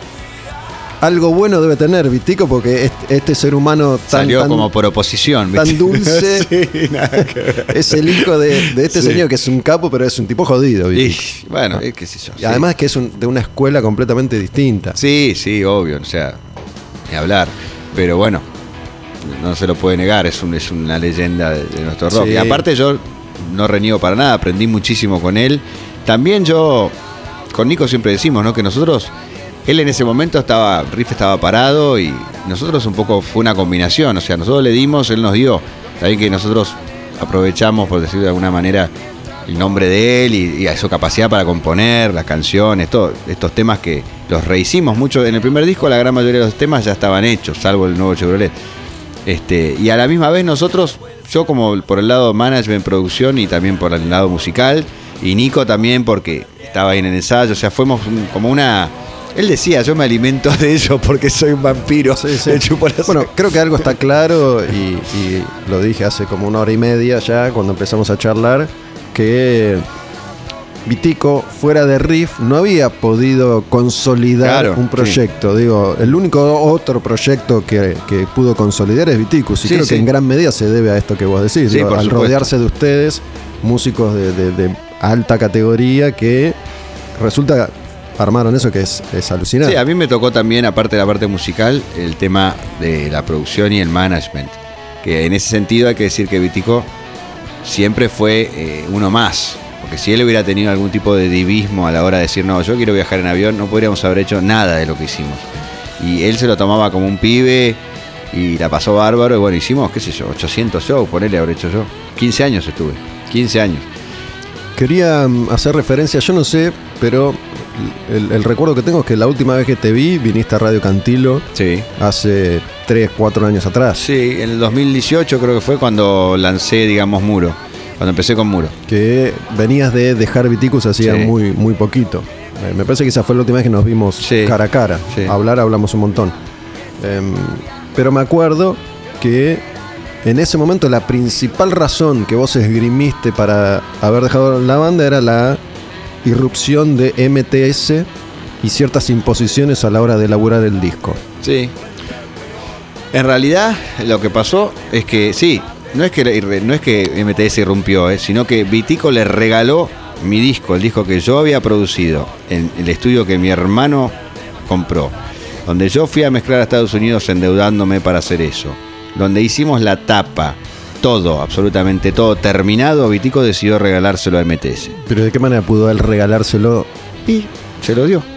O sea, Pero vos nosotros- no tenías que aprobar ese regalo. Y no, evidentemente no, no, no, no, no me. O sea, él dijo, un día me dijo, vos ahora no decidís más nada.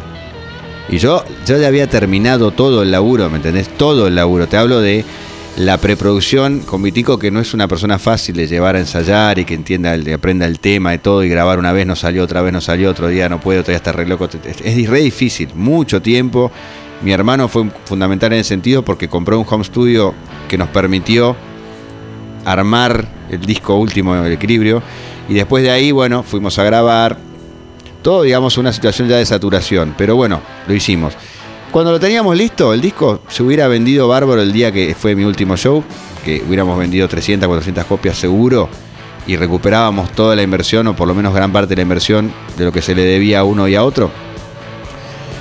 Pero sin embargo, el día que nosotros tocamos para presentar el disco, el disco no estuvo a la venta. Y te voy a decir más, es el día de hoy que el único disco que no nos rinde ningún tipo de ganancia de Spotify ni de nada es ese. O sea, está perdido en el limbo, ¿me entendés? Es un laburo Bueno. que, al igual que todos los demás discos, los trabajé yo, este más todavía, pero ese fue completamente cedido a MTS, Level Music y nos vemos.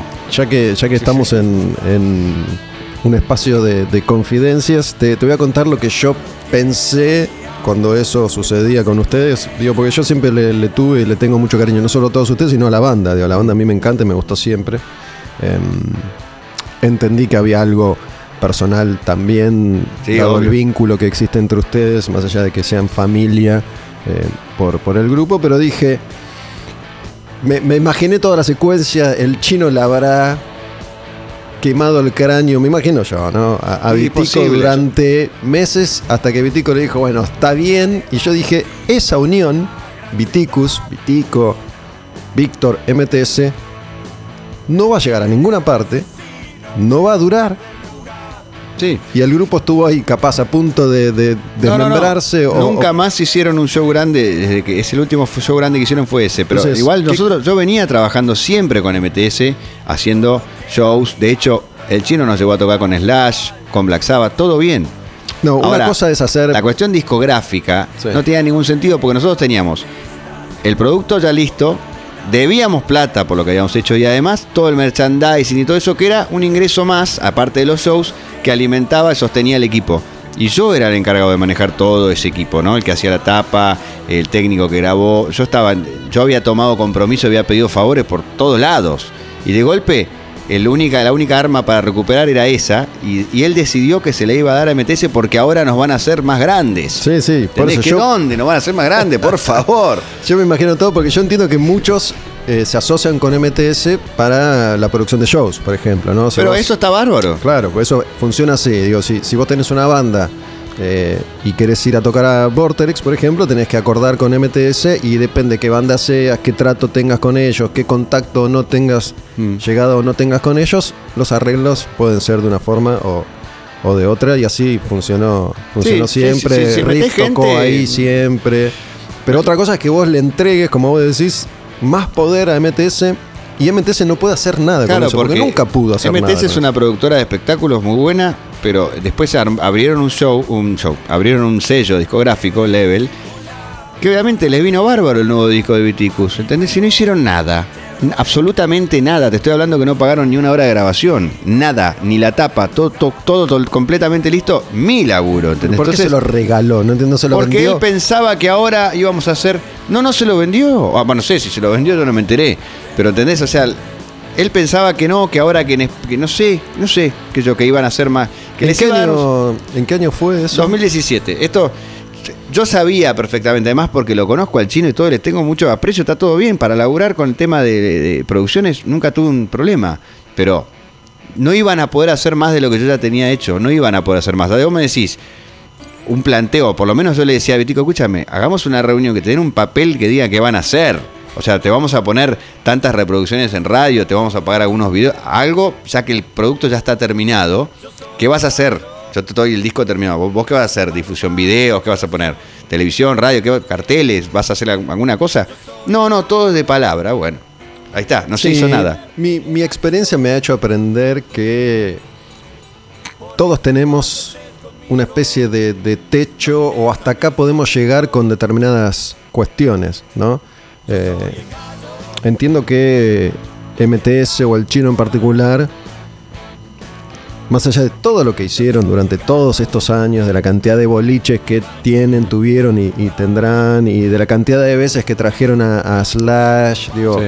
yo estoy seguro, me consta que en la fantasía de, de- de él, que es el que más conozco de todos los que formaron parte Sí. de MTS, que, que, dicho sea de paso, más allá de la pandemia, se, se desmembró por sí, completo. Sí, ahora voy a Eh, trabajar con, con los teatros el próximo sábado. ah, se, se- se separó esa sociedad, digo, huevo se fue, Sí, están con el. Con, con está con Carna. el. Huevo está, o estaba con el arte de vivir, no sé si sigue en esa, que es eh, otro plan. Em, Teatro Flores tiene, ¿no? El grupo después- de los teatros. Matías y Carna se separaron del chino y Se llaman los teatros ahora. Se dividieron los, los lugares. Pero digo, el chino siempre soñó con ser pop art, con ser Sí, con sí. Greenbank. Y la verdad que nunca pudo. Nunca No. pudo. Digo, soñó con. No, no se conformaba con traer ya a Mark y Ramón Claro. o asociarse a veces. Él quería traer a Metallica, él quería traer a Ozzy. Y, y lo más cerca que estuvo de eso, resulta que yo estuve en el medio, que fue ese, ese Monsters of Rock con, con Ozzy, Judas, em, que se hizo. No, no hace, me acuerdo hace- ya. Hace mucho, decís con Pantera, ese no. no, no, no, no, no, no. esto fue 2015, 2000. Ah, sí, sí, sí, 16. sí. En, en, ¿Dónde? Tecnópolis, pues eso no. No me acuerdo dónde se hizo porque yo estaba en el medio, digo, esto, eso queda plantado en el medio de, de todo el quilombo que yo relato. Claro, en- sí. en- de hecho, hablo mucho de eso en este episodio de. Quemar un Patrullero, eh, porque hay múltiples conflictos de, de intereses y mm, ellos terminan asociándose con, con un sorete Sí, por poder que tampoco les rindió. digo, Claro. No pudieron. eh, y creo que a esta altura no van a poder cumplir ese, ese sueño Mm. de ser una productora de determinado tamaño. Claro. Entonces yo sabía, digo, el chino no, No, no. va a poder hacer nada con Además- Viticus que Viticus no, no haya hecho ya, no puedan hacer solos. Exactamente, porque a no ser, a no ser que hubiesen dicho, bueno, vamos a invertir en, en lograr más Para, exposición. ¿cuándo? Claro. ¿Cuándo el chino? No, ¿Cuándo obvio, no. alguien Pero por eso. dijo yo voy a Yo invertir? te voy a decir, yo te voy a decir para mí cuál es mi teoría al respecto de por qué, más allá de que ellos tenían, creo que una banda que se llamaba Barco o algo así, y alguna otra banda más en ese sello, y nada más, o sea, no es un sello discográfico que tenga una trayectoria ni mucho menos. Está bien, por ahí tenían la ilusión de hacerlo crecer todo lo que vos quieras, pero yo lo que creo que logró con eso fue matar a Viticus y reunir a ese riff que, lo, que reunió él Bueno, ahora. si ese era un plan, un plan Fue un plan estratégico, lo logró. Si, si ese fue el plan desde ese primer momento, ahí ya lo voy a felicitar. Porque, No, pero digamos que para que esa reunión de riff, va, no sé cómo llamarla, pero bueno, ese riff que vino el año pasado, hace dos años, eh, pudiera ser, nosotros teníamos que dejar de tocar. Y eso no iba a pasar mientras yo estuviera ahí. O sea, mientras yo estuviera ahí, yo les hacía to- hacer tocar 40, 45 veces por año en todo el país. Hacíamos dos vorterix, otras tiendas, esto, otro. hacía- había actividad total. Seba, ya que, que veníamos hablando de, de esta, tu, tu etapa final con, con Viticus y, y Riff, quiero mm, quiero contarte algo. ¿Fuiste a ver a, a Riff? No me acuerdo si nos cruzamos ahí o no. ¿Fuiste a ver esos, No. esos shows? ¿No? Estabas, estabas dolido. No, no, no. Eh, sí, bueno, no, no quería cruzarme con, con algunos, pero lo vi, lo vi, mm, no me acuerdo si fue streaming o, o vi, vi el principio del primero. Hago, hago una lectura ahora, ¿no? Con, con- con las cartas sobre la mesa. Eh, yo fui, fui al primer show en Vortex y fui también al último cuando estaba Bob de nuevo tocando, tocando la banda. Y he hablado con todos, pero hablé con, con Huff hace un tiempo. Y Huff se baja, ¿no? Después de, tocar una serie de conciertos, se baja. Y él como que me dijo, pero no me dijo, me dio a entender, pero no me dio a entender que terminó siendo algo que, según su criterio, daba para mucho más, pero eso no sucedió, ¿no? Em, me acuerdo haber ido a ese primer show, me acuerdo los rumores, me acuerdo haber visto a Luciano en ese concierto. Entiendo que para él tiene que, que haber sido muy, muy difícil ponerse en ese lugar. Entiendo que es un tipo al que le ha tocado vivir una serie de experiencias que, que no son fáciles, ¿no? Mm, Digo, sí. hijo de Papo, lo conoció cuando tenía 14. 14 años. em, todo lo que eso representa. Termina generando un vínculo. El padre se mata cuando están los dos yendo uno al lado del otro Sí. en moto. Eh, le toca ser papo en riff. Sí. Digo, porque en definitiva le toca eso. El pibe es igual, habla igual, se ríe igual, tiene la misma voz, pero no tiene la misma Claro, no. sangre, digamos, en el sentido de la misma actitud, el mismo carisma, No, no, el mismo temple. Sí, el mismo sí, temple. Entonces se nota que le pesaba. Entonces estaba como inseguro, ¿no? Se, se lo notaba así y era. Intuyo que sabía que era al que más iban a, a observar, Sí, sí. A, a Sí. analizar. ¿no? Vitico, Huff ya tenían toda una historia, ya no tenían nada que probar. Él tenía que probar que podía hacer, hacer de papo. Pero aparte le pusieron a Nicolás para que le toque los solos.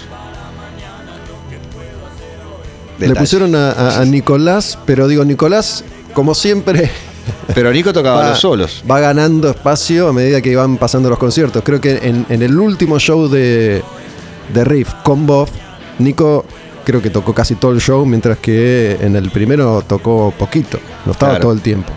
No, claro, verdad. yo vi el primero nada más. A mí me gustó mucho el principio y la entrada de, de Huff, porque cuando arrancaron creo que con Dios Devorador, primer Sí, tema, Huff es un animal. estuvo buenísimo porque esa parte de riff no había, o sea, era, era realmente... Ahí no se notaba tanto la ausencia de Papo en esa formación, con Luciano cantando la voz de Papo, Huff cantando su parte y esos temas que... No son los temas de, de Riff 7, Claro, Riff que grabó 7. Huff. Claro, no se escucharon tanto, viste, y la verdad que me pareció que por ese lado cerraba por todos lados y después hacían los otros clásicos de riff, todo bien. Ah, después cuando se fue Huff ya me pareció que no, no daba para tanto. No vi, vi uno en un tema creo en San Pedro o algo así, o no sé dónde que ya no estaba él y qué sé yo. Sí, no sé, lo de Luciano, yo la verdad que le deseo lo mejor, espero que pueda salir este problema que tiene ahora. Yo le tomé mucho cariño en su momento porque también por este lado que vos contabas, ¿no? De todo ese karma que tiene que soportar. Y lo he visto tocar muy bien a él. Yo lo he visto hacer Papos Blues a la perfección, como otras veces lo he visto hacer desastres también. ¿no? Pero creo que musicalmente le da, le da el, el cuero para, para cubrir ese hueco. Pero bueno, lo tomaron un poco como, como un revival, en- entre comillas, un re- negocio. Sé que también hubo muchos problemas en la producción ahí, ¿eh? Y eso también no debe haber aceitado poco, un poco el devenir de los conciertos. Pero bueno, más allá de eso... ¿Problemas en, en los números o, en, la no, producción del espectáculo? no sé, en el aceitado de, que la gente esté contenta, vamos a decir, ¿no? No sé. Eh, no sé de culpa de quién será, pero bueno, evidentemente ahí no. No sé, no todos quedaron contentos, por lo que sé. Y por eso terminó desbandándose todo el proyecto, en definitiva. Eh, Huff se fue, después uno no estaba contento. No estuve adentro como para dar detalles, pero sé que eh, había un run run ahí que no la estaban pasando del todo bien, en definitiva. Y terminaron todos peleados, otra vez. O sea, ahora Vitico está otra vez peleado con todos. Ah, sí, bueno, O sea, no sabía porque la, la pandemia también le puso un freno a A eso. Luciano, hace- según dijo el otro día en el diario, hace un año y medio que lo tiene bloqueado en el teléfono. Eh, Boff, no sé si te. Creo que con Huff nada más. Te- te No tengo tipo idea. Digo, Pero es normal, eso es, es, es es- casi un deporte adentro de Sí, esa sí, banda. por eso yo hace, hace un rato cuando yo decía, Víctor no es fácil porque lo he, lo he conocido, digo, como yo no tengo ningún negocio con él, nunca tuve nada No, no, no. que, que compartir desde ese lugar, nunca tuve conflicto, pero sí he hablado con él mil veces a lo largo de todos estos años cuando ama a alguien, odia a alguien, Ah, ama a alguien, odia a alguien, Sí, ama a alguien, A odia mí a alguien. Yo soy su ex sobrino. Por eso, yo lo he escuchado decir barbaridades de ex ex y después, Ah, después se tapó. Y sí. digo, por eso no, no descartemos un, un reencuentro entre ustedes, sabiendo que él es un tipo que ya No, tiene no, más de por su- 70 años y por es así, supuesto. no lo vas a cambiar. No, desde ya, no, aparte yo no, no soy de guardar rencores en ese sentido. Lo que pasó en ese momento, pasó en ese momento. No sé bien eh, cuál fue el condimento, porque no fue una sola cosa, no fue solamente que Level Music se llevó el disco o él se lo dio. Fueron un montón de cosas que pasaron. Y ahora en lo de Riff seguramente va a haber un montón de aristas por las cuales no pudo seguir el tema. Pero igualmente me parece que no daba para mucho más. O sea, yo no los veo, no me los veo a ellos que los conozco a, a todos. No me los veo poniéndose a ensayar para hacer temas nuevos. Lo veo difícil eso. Yo lo difícil. que, lo que te iba a decir que inte- interpreté, de- que me dijo Huff, como que, esto lo interpreto yo, ¿eh? no me lo dijo nunca con estas palabras, como que al final a Luciano no le daba el cuero para, para bancarse esa circunstancia. Puede ser que Luciano no, no lo sufriese eh, por todo lo que vos dijiste, que por ahí, viste, no lo podía disfrutar o, qué sé yo, eh, estuviera, tuviera que ponerse, ponerse en un papel que no le quedaba cómodo, viste, qué sé yo. Me, hacía, me hizo referencias a eh, lo fantástico que fue Riff 7 en su momento, más allá de las Sí. diferencias que hubo musicalmente, Sí. que era nos plantamos y Sí. era y una descripción. En cambio, dice que esto podría haber sido y sin embargo no fue. Como que había una pata musical floja más allá de los de los acuerdos económicos que hayan dejado felices o no. musicalmente yo creo que, que Luciano le da, lo puede, lo puede hacer. Y aparte que con tres guitarras, Huff, Nicolás y Luciano les tiene que sobrar para sonar bien. Con Luciano yo creo que pasa lo que vos decís. Digo, el talento lo tiene, lo que a veces le falla es la personalidad.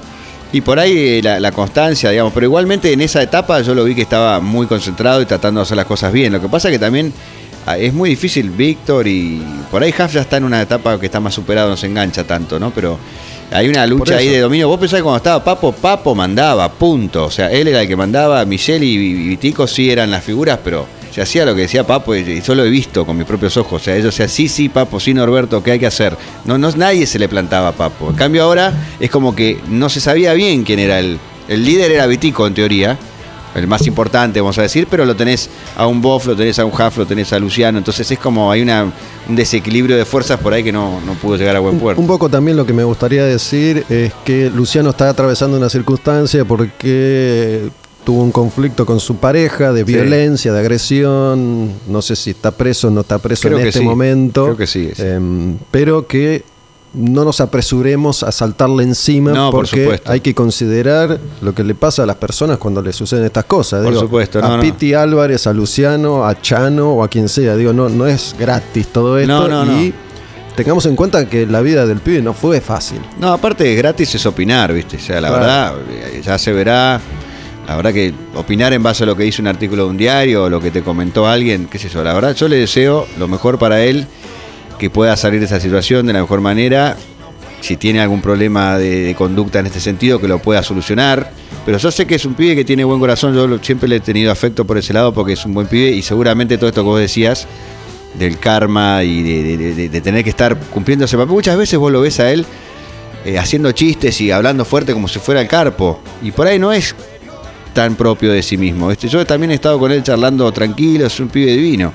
Pero por ahí cuando está con gente, todo el mundo espera que sea el hijo de Papo y eso por ahí le, hizo- le fue muy pesado. No sé, es una teoría, por ahí estoy equivocado, pero lo que sí creo, por mi percepción que tengo de él, es que no es un mal pibe, que evidentemente se ha equivocado y ojalá que pueda solucionarlo lo antes posible, de la mejor Sí, manera. y esto, no, no, no nos apresuremos siempre a saltarle encima a la gente cuando la está pasando mal, porque es algo que de alguna manera u, otra todos atravesamos Sí, en sí. la vida y, eh, insisto, en el caso de este puntual, eh, hay que ponerse en, en su lugar. Esto de ninguna manera justifica nada. No, No, por Lo supuesto, que digo no, es no. tratar de entender a, a alguien que es una persona como, como cualquiera Y de no nosotros. jugarlo porque no sabemos realmente qué es lo que pasó, por qué pasó. Eh, o sea, ya, ya se sabrá, la justicia dirá quien tenga que evaluar o la, la gente que pueda tratarlo a él, pero la verdad que opinar desde afuera y decir, no, este pibe ya fue, ya da, viste, como, como- es muy fácil, muy fácil caerle encima. Y además que es un personaje que, claro, viste, a la primera de cambio le van a caer encima, eh, sí, no, no es papo, este no, es, este no sirve para nada. Esta típica opinión liviana y son momentos, son casos como lo que está viviendo él, que no son para encima, que debe estar pasando muy para el Sí. orto, creo que sigue preso. Encima tampoco hay que ponerse a hablar del tema, ¿viste? Deja que, que lo pueda solucionar de la mejor manera. Yo incluso pensé algún día de si, si, si sigue preso ir a visitarlo, ¿crees que te diga? Por más que se haya equivocado, no importa, ¿viste? Para decirle, bueno, nada. Yo no sé si lo haría ahora, pero ¿entendés lo que te digo? No, no, no, no me parece, no me da para hacer, no sé, hacerlo sufrir Leña más. del árbol Ah, hacerlo sufrir más porque debe estar sufriendo, obviamente, por lo que yo lo conozco, no debe estar nada contento con lo que le pasó. No sé exactamente cómo fue, pero seguramente no debe estar contento para nada. Seguramente debe querer estar mejor y bueno, ojalá que lo logre. Sí, yo eh, había hablado con él eh, en Quemaro Patrullero de nuevo hace un par de años atrás y había, habíamos grabado una charla divina. Muy, Sí, sí. muy linda charla con él que, que contaba todo su, su... Había tenido un problema de salud, ahora ya no me acuerdo cuál, cuál fue. Eh, pero bueno, muy, muy linda charla. Eh, todos estos contenidos están disponibles en, en Spotify, todo, todo Patrullero y todo al demonio con, con el diablo. Y mm, bueno, es, es momento de ir cerrando la, la charla que se ha, se ha extendido y Así que es. de alguna manera, eh, si bien vos sos un potentado y facturaste ya 25 dólares con tus reproducciones en YouTube, con mis reproducciones en Spotify yo no gané ni un dólar todavía. Así Yo lo que, que, lo que lo que quiero es que me permitan utilizar eso que tengo guardado ahí para publicitar, para pagarles a ellos mismos, pero no. Hasta que no llegas a 100 no te pagan. No te dan nada. O sea que me falta como 3 años para cobrar. o 4. tus, tus 100 dólares.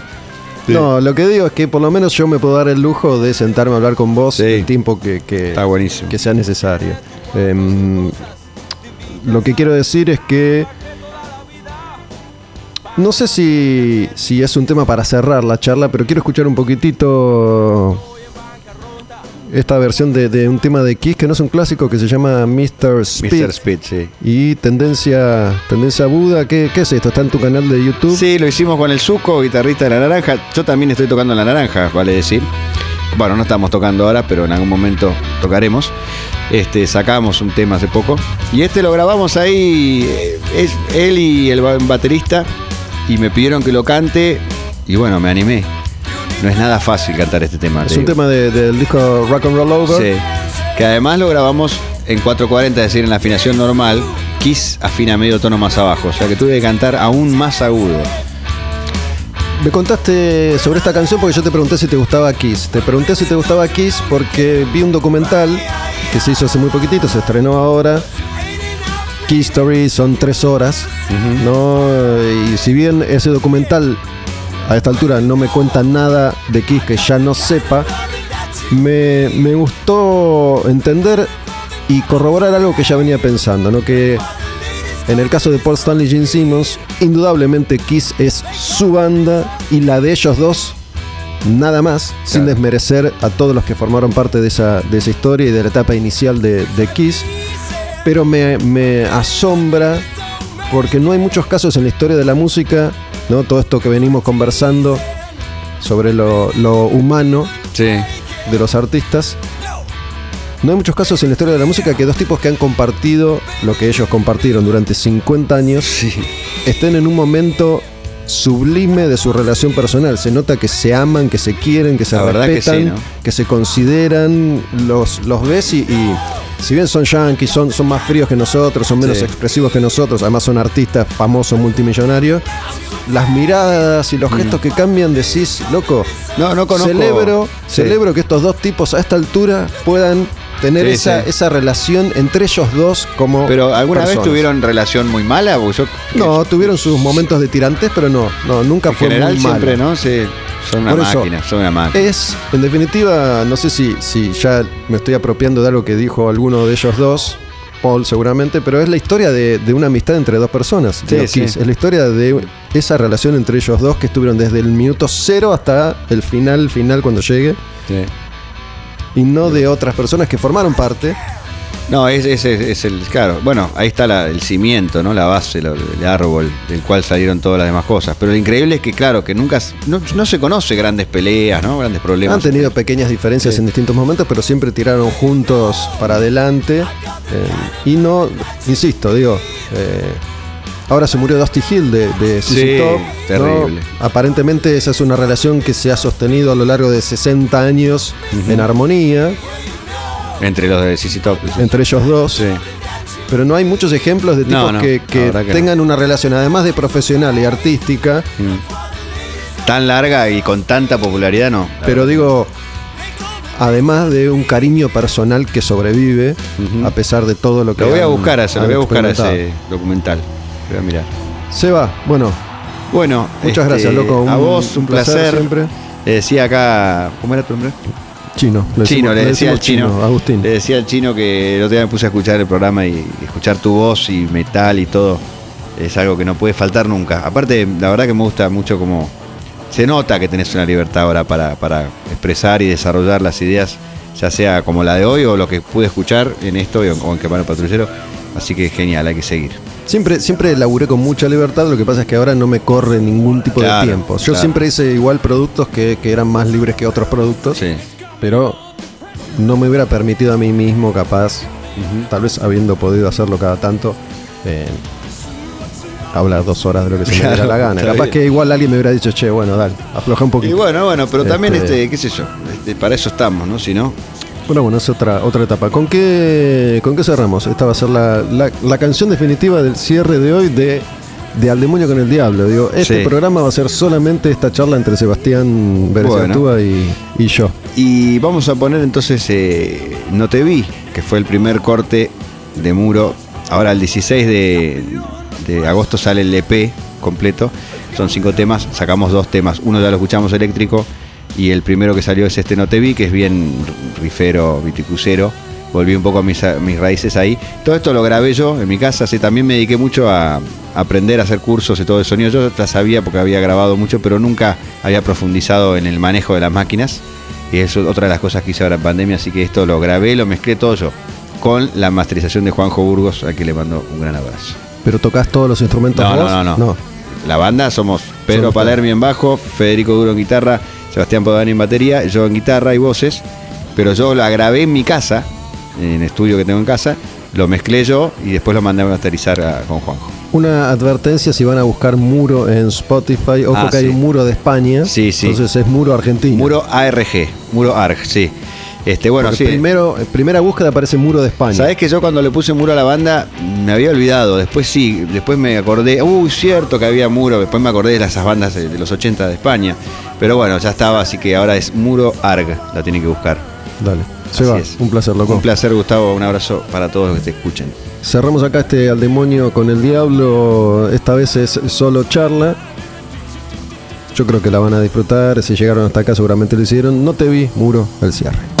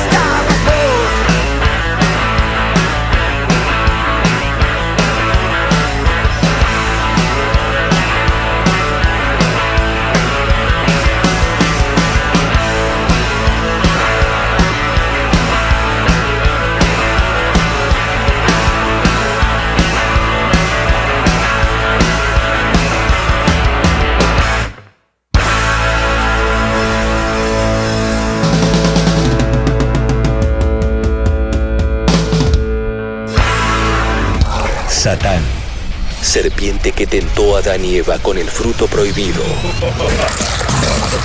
Ángel caído que aterroriza al mundo. Antítesis de la verdad. Arderá en el infierno.